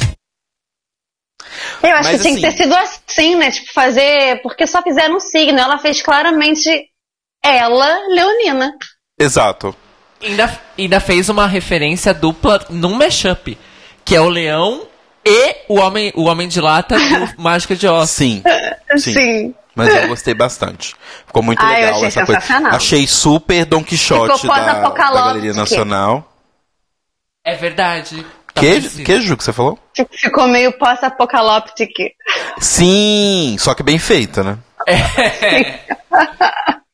E, Nossa, gostei muito. e sabe uma coisa que eu achei bem foda? Que só dá pra ver quando elas estão paradas recebendo os comentários, porque só aí que dá close no rosto dela. Que tinha um monte de detalhes no Sim, rosto. sim. Um monte. Sim. Ela colou um monte de peças de metal no rosto. Eu falei assim, nossa, a bicha é muito dedicada a Ficou real. muito legal. Sim. Atenção aos detalhes. Muito bom. Eu tenho Eu uma outra referência pra Eve. De uma forma geral, mas principalmente nesse look. Não sei se todo mundo vai pegar. Rob Zombie. Sim.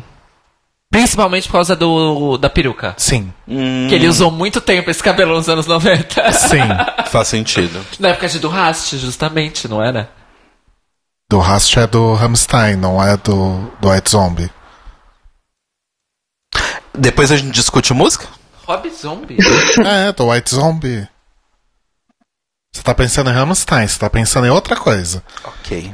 é, é, eu tô me confundindo. Ai, gente, a Demi Lovato lançou um single novo. Você Então, esse também eu marquei como meu preferido. Sim. Próxima. É isso? Então vamos pra Vende agora. É, não. Lacrou. Tá, então, ela é, é foda, né? Porque se fosse só a passarela, pra mim, se fosse coroar duas na passarela, era a Ivy, porque arrasou, e a Vendi. Sim. Eu achei esse look maravilhoso. Tava muito bonito. Tava muito bonita. Ela. Sabe por que, que eu achei foda? Porque assim, ah, ok, ela não foi tão fora da caixa. Ela literalmente tava vestida do símbolo. Uhum. Só que ela fez uma roupa com o símbolo. Exato, ela não colou o símbolo nela. Exato. Ela fez uma roupa que é o símbolo. Exato. Eu gostei, gostei muito. E ainda tem. E era o- toda de rosas, não era? Toda de rosas? É. Sim.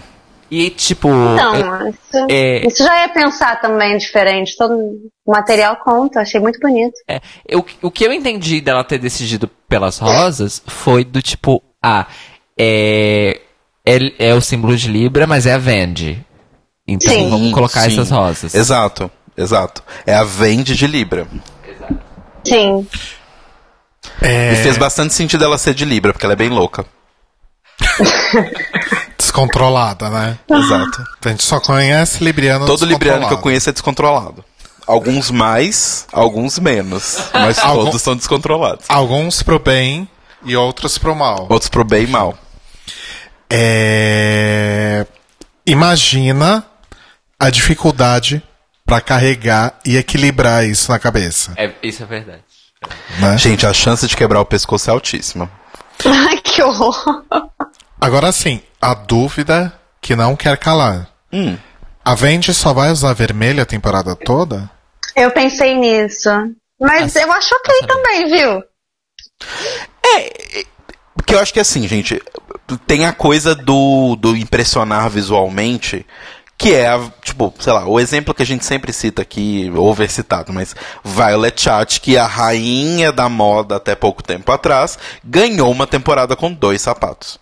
Porque ela criou looks que chamavam atenção o suficiente pra você ignorar o sapato. Se ela usar vermelho em todos os looks, mas todos estiverem respondendo ao desafio e todos forem incríveis, foda-se. É, eu acho que a Michelle vai encher o saco em algum momento, vai falar alguma merda, mas eu acho, eu acho ok. A É. Pearl só usava Pearl. Exato. Ninguém falava nada, só usava a mesma merda. A Bianca também, só tem um vestido. Até aí, A Bianca só tem um vestido que ela tinge antes de cada é. Que ela passa no. Photoshop. Ela cospe no vestido, vai corroendo com veneno e vai mudando. tipo aquelas bonecas dos anos 90 que a roupinha mudava de cor se a água era gelada ou quente. Sim. Sim. É, também gostei muito do da Vendi, marquei um maisinho aqui, de preferido. Vende! A próxima é a Kyria. A Kyria. É a primeira, a primeira, a A primeira. Kyria. Aí. Ai, não me lembro. Sofrido. Sofrido. Eu diria Era sofrido. peixes também. E assim, se a gente achou. Ah, lembrei, nossa. Se a gente achou que o da Brook tava longe de peixes, tava difícil achar o peixe.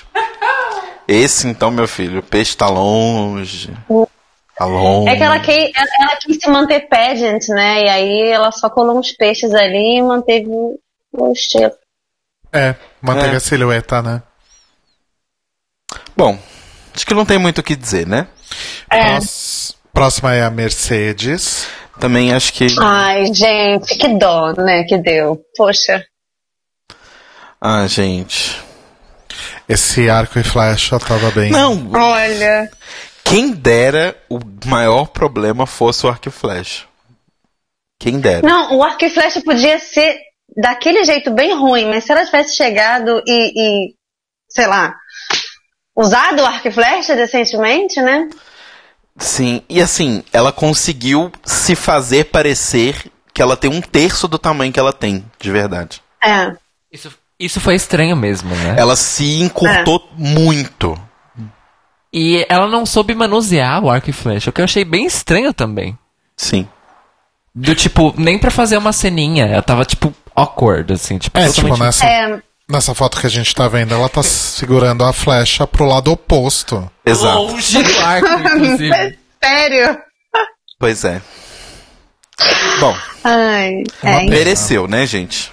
É uma pena porque a intenção era boa, mas a execução ficou. Exato. Você É, sabe mas que- a, e a, ro- a roupa em si era feia também. Sim, mas a- sim. o cabelo tava bonito, eu achei o cabelo lindo. Sim, o cabelo tava lindo mesmo. Enfim. Problemas de execuçandra, né? É. Conti- continuando a dificuldade dos nomes, o Jean Leandro falou assim: Gostei mais da, da, da- Queen que usou o leão de lata, mas são muitos nomes, meu Deus.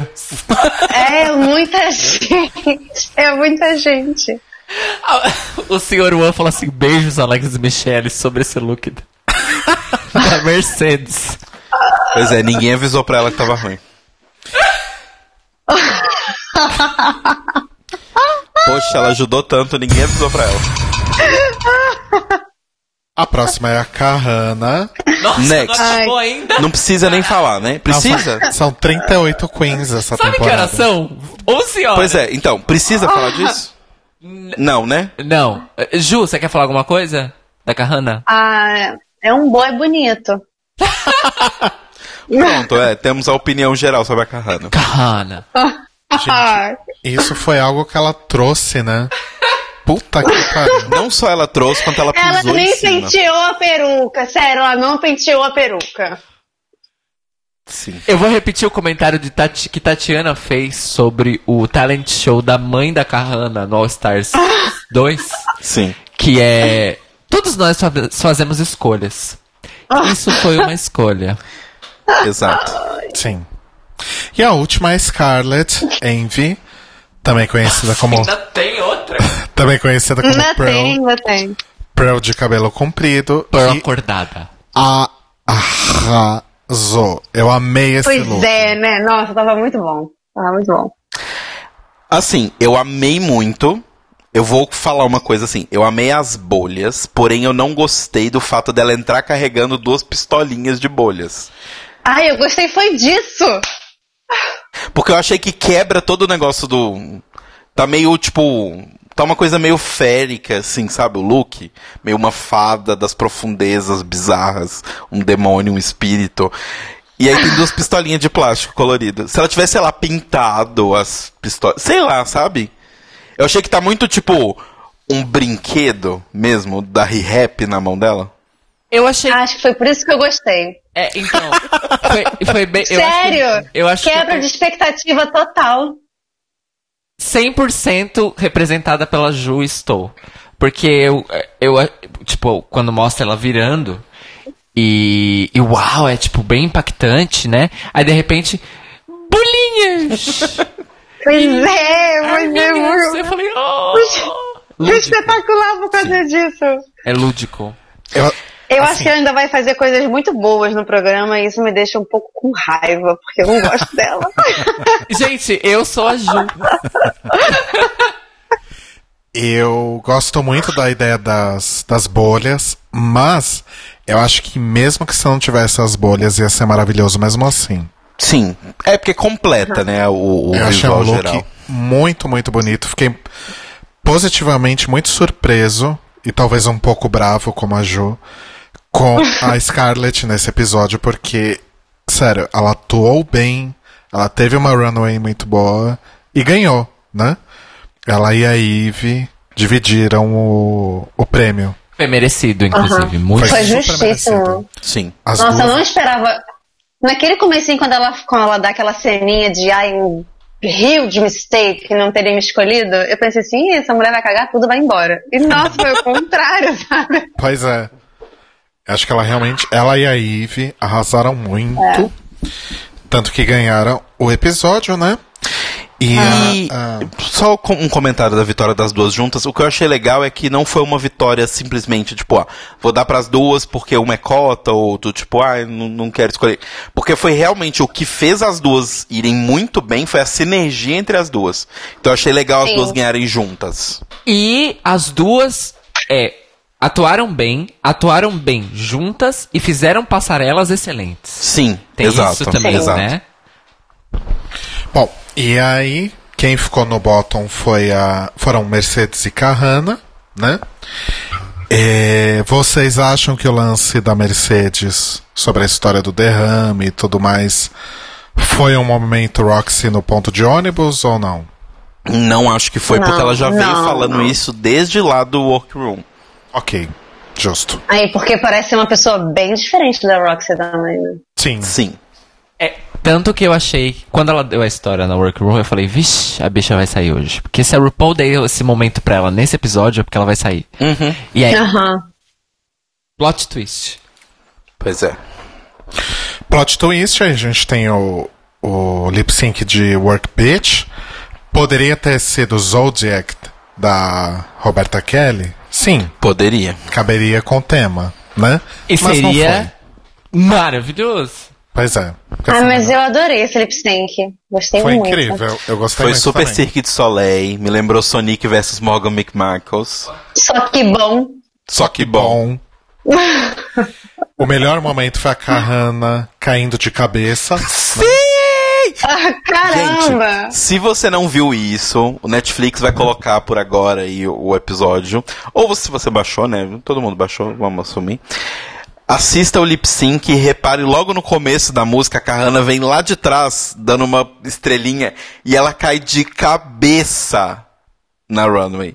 E aí corta a cena e ela já tá, tipo, em pé de boa no outro lado. Mas ela caiu muito de cabeça no chão.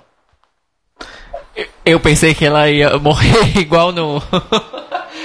igual nos recaps, reprises e tal. Que quando alguma Queen cai ou tal, entra RIP e a música é triste. Sim. Eu vi aquilo! Entendeu? Eu vi aquilo acontecendo. Ahn, já pode falar do resultado do lip sync? Sim.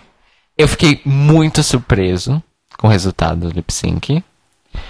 É, mas a o entendimento que eu tive foi que a RuPaul falou- pensou assim: hum, quer dizer, a RuPaul, a produção, enfim, a mão invisível do mercado. É, pensou o seguinte: putz, as duas foram muito bem no lip sync de maneiras bem diferentes.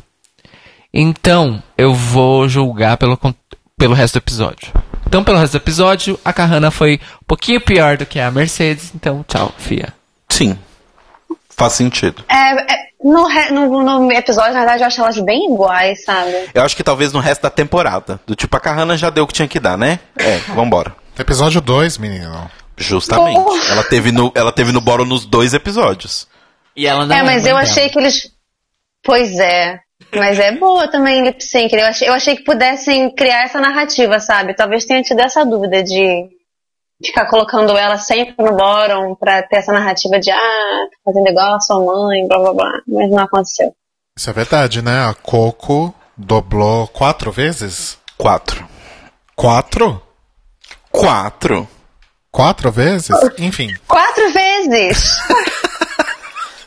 Com o split, Com split com tudo. Com um split quatro vezes? Quatro, Ana. Mas aí você Quatro apontou pra vezes. boca pra mostrar pra todo mundo que você sabia cada palavra que estava sendo cantada? Quatro vezes? Quatro vezes! quatro palavras, quatro vezes! Então foi. Foi isso, Brasil. Vamos pro bingo dos spoilers? Vamos. Bingo dos spoilers. Cairo. Ok. Eu soltei o arquivo errado. Você soltou só Eu tô o. doida. Completamente Tá bom. Ah, Não, não, não, vai. Bingo dos spoilers.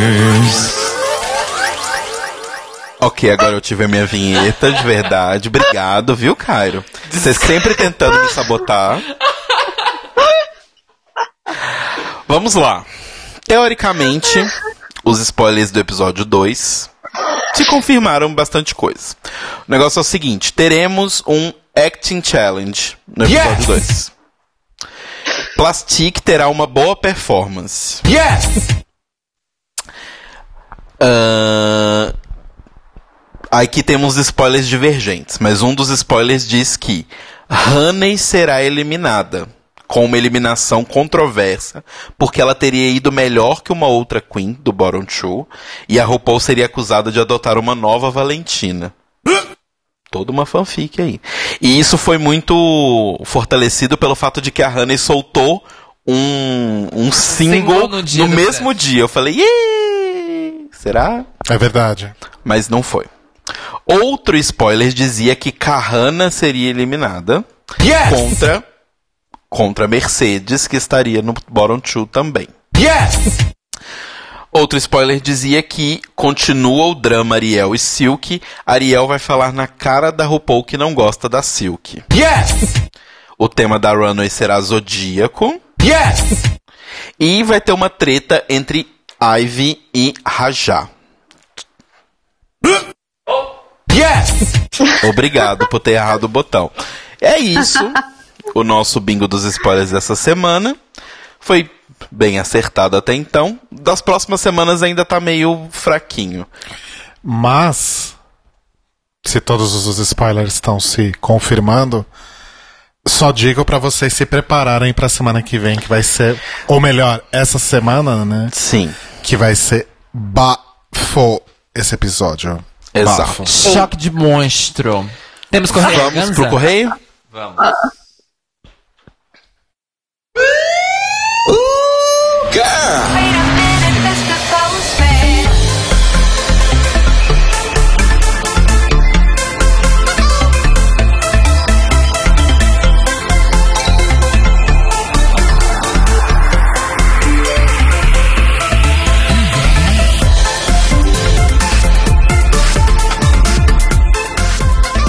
Então, gente, vamos lá. Hoje temos só um e-mail. Chegou pra gente do nosso também elenco fixo, Clayton Cris Cris.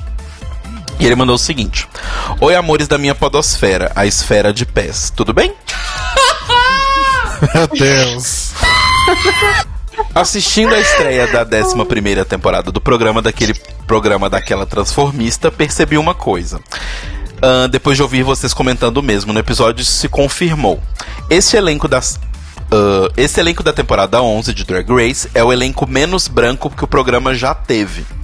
Eu olhei uma por uma e ah, depois de pensar nisso, constatei. São só são brancas, daquelas que você olha e pensa, essa aí é branca. Mesmo. Três participantes. Que é Brooke, Scarlett, ele coloca entre aspas, odeio, e Nina. São as três que você olha e fala, branca. Branca pra caralho. Ahn, a Suga e a Ariel, que ele também odeia, me parecem entrar naquela categoria Mariah Carey, que você olha e fala, é branca. Gostei. Gostei dessa categoria Mariah Carey. Ah, este e-mail não é pra ficar julgando a raça das queens, até porque eu mesmo sou branco, mas é uma observação interessante dos rumos que talvez o programa esteja tomando. Chama passada de pano. Exato. Mesmo que as duas que eu não consiga identificar a origem étnica sejam fossem brancas, mais de dois terços da temporada é de queens ou negras, a maioria, ou latinas ou asiáticas. Queria saber o que vocês acham dessa escolha. É- Passada de pano. Deixa eu terminar de ler a porra do e-mail. Caralho.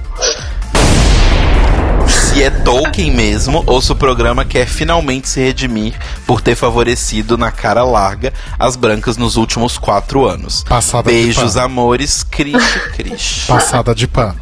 Contenção de danos, passada de pano. E é bom que ele tenha feito esse comentário todo, porque se no top 3 ou top 4 tiver três brancas, as três brancas e uma outra não branca, eu não sei nem o que eu vou fazer. Nada, porque o programa já foi Tô gravado há achando um que a atrás. canadense vai ganhar? É, né? Tem isso. Af. Você não vai fazer nada porque o programa foi gravado há um ano atrás.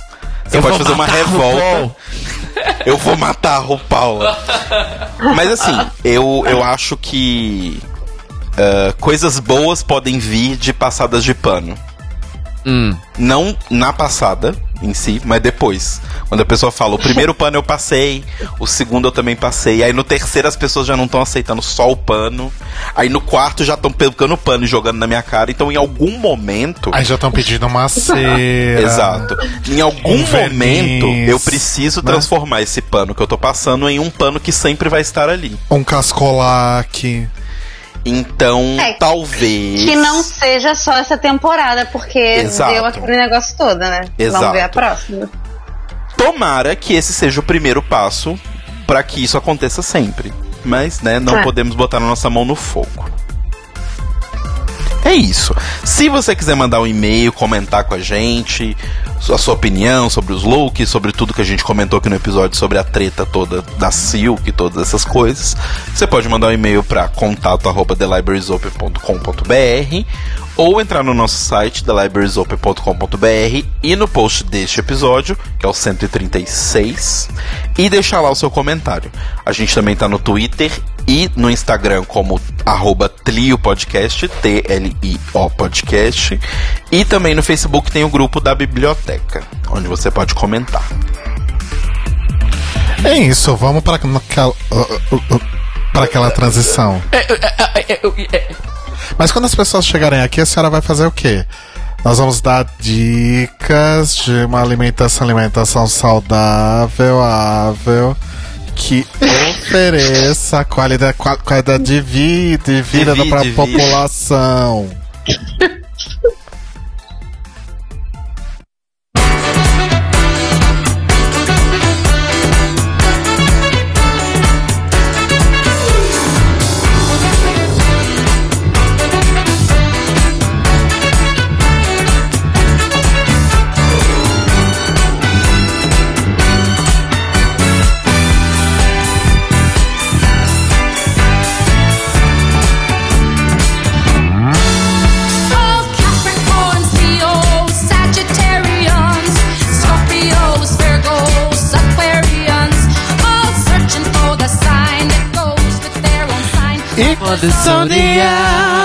Com aquela que deveria ter sido a música do lip sync desse episódio, nós terminamos este The Library is Open, onde eu dei muitas dicas para uma alimentação saudável. Deus. ável.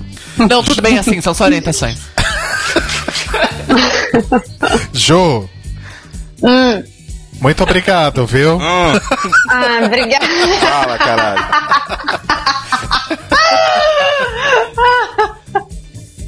Só pra deixar claro, você é de Capricórnio, certo? Sim, com ascendente em aquário e lua em touro. Olha.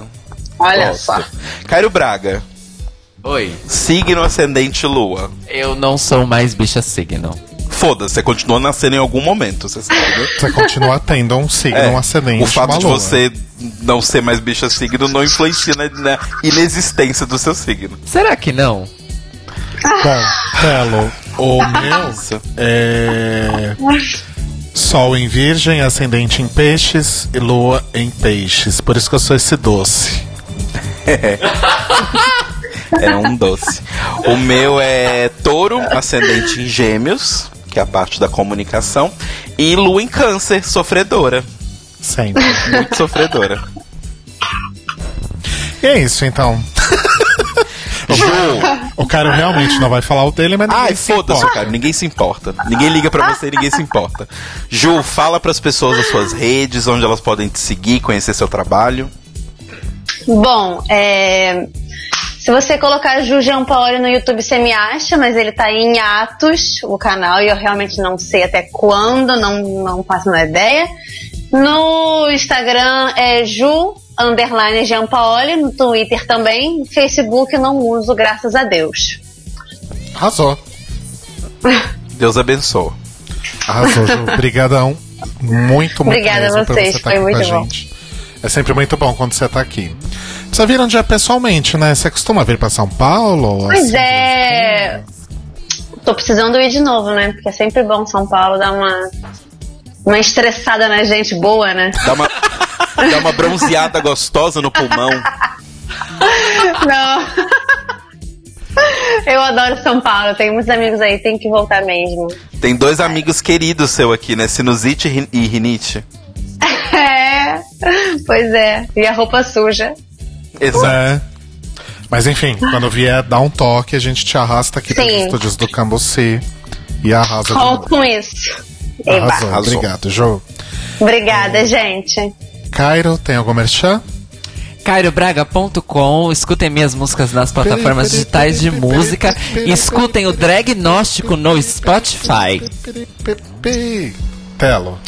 telocaetano.com.br, conheça o meu trabalho, me mandem frilas, menos se você for um cliente que não paga, aí não precisa mandar frila não.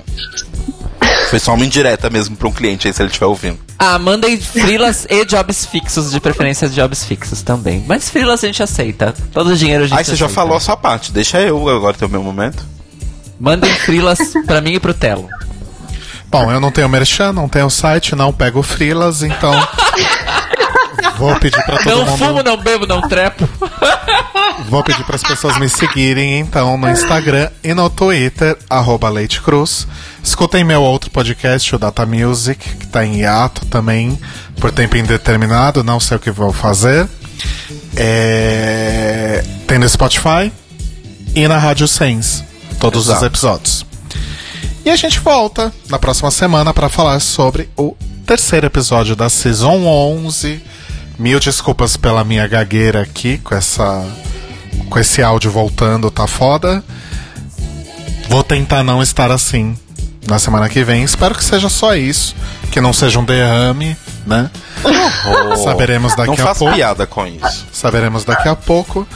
E é isso, gente. Beijo, Ju, de novo. Obrigado de novo. Beijo. Beijo, Ju. E beijo, gente. Beijo. Até semana Beijos. que vem. Uh! Beijos!